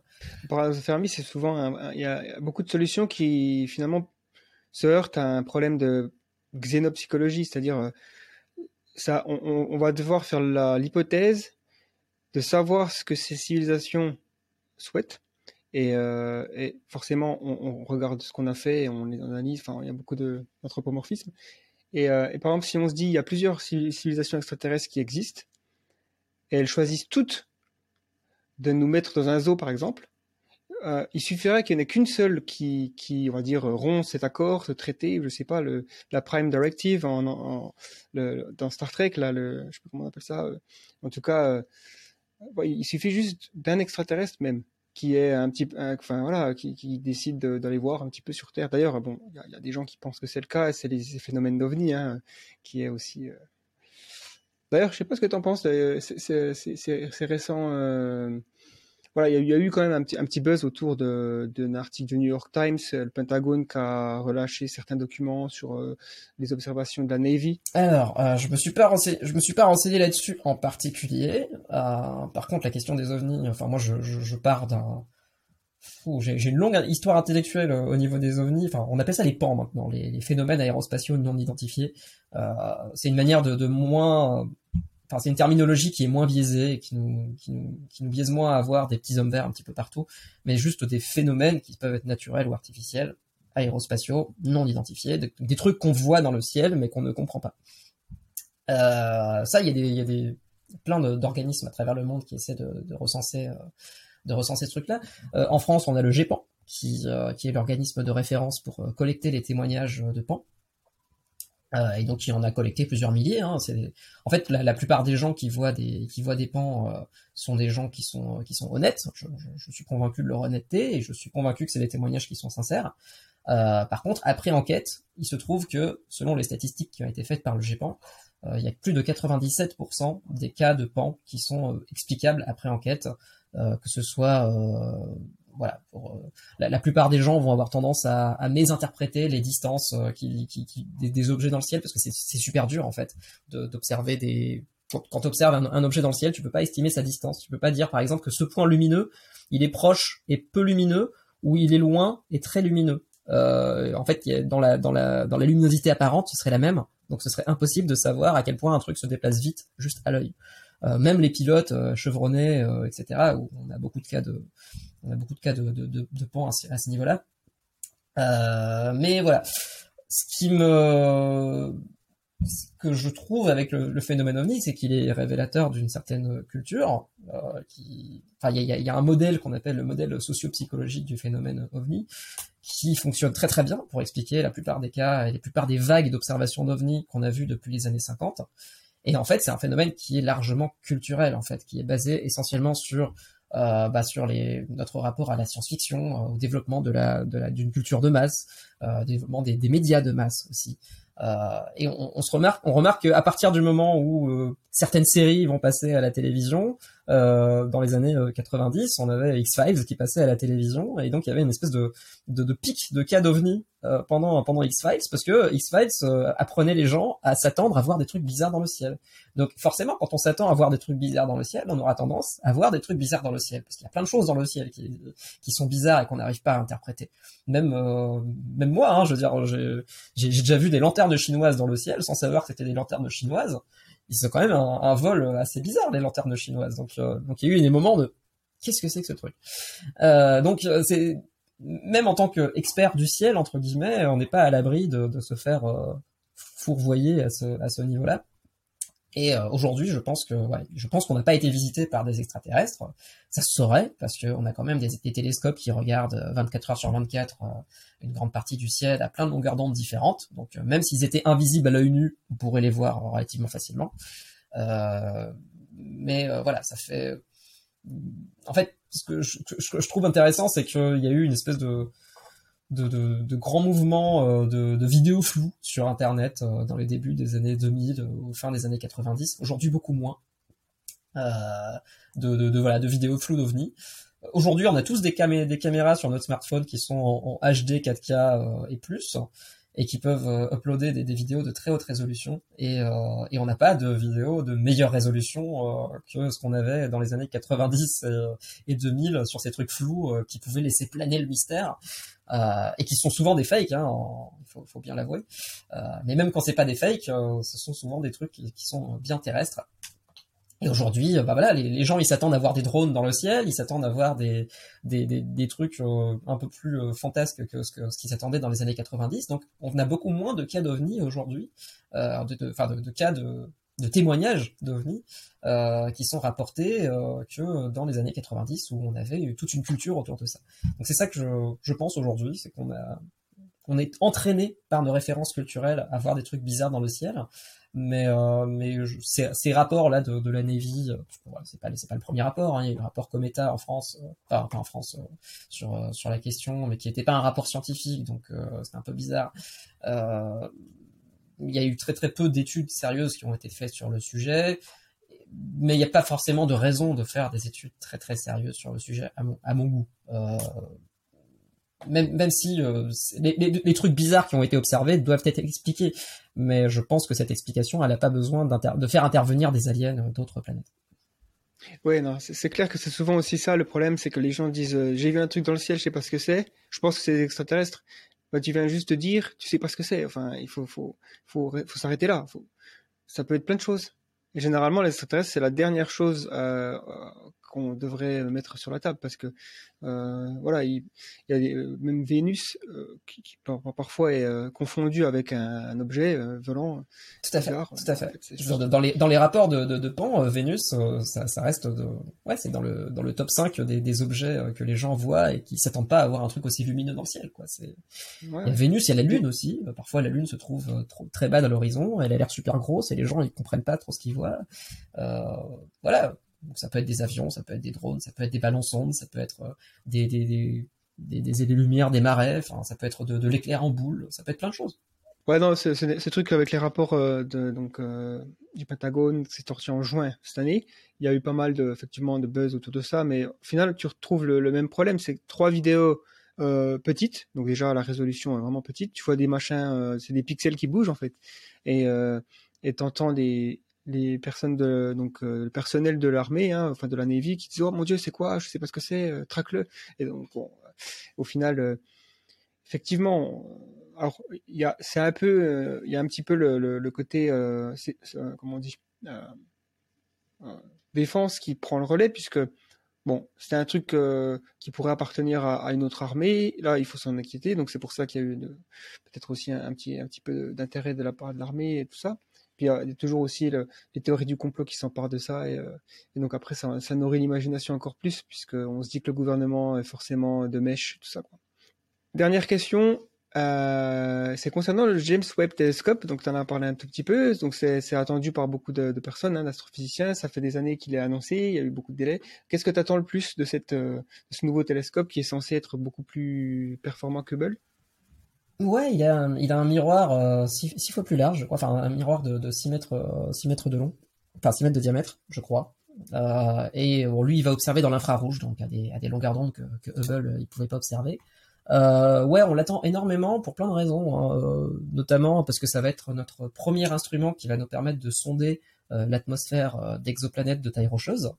donc ça, c'est en termes de recherche de, de, de traces de vie dans l'univers moi, c'est ce que j'attends le plus. Euh, c'est pour, un, truc, euh, voilà, on, pourrait avec le James Webb, il y a des articles qui montrent que euh, pourrait si on regarde suffisamment le système de Trappist 1 par exemple, avec le James Webb, on pourrait en déduire des trucs sur est-ce que son atmosphère, elle est, enfin de quoi l'atmosphère de ces planètes sont composées. alors il faudrait énormément de temps de télescope, ce serait à négocier, mais c'est faisable. Donc ça, ce serait très excitant.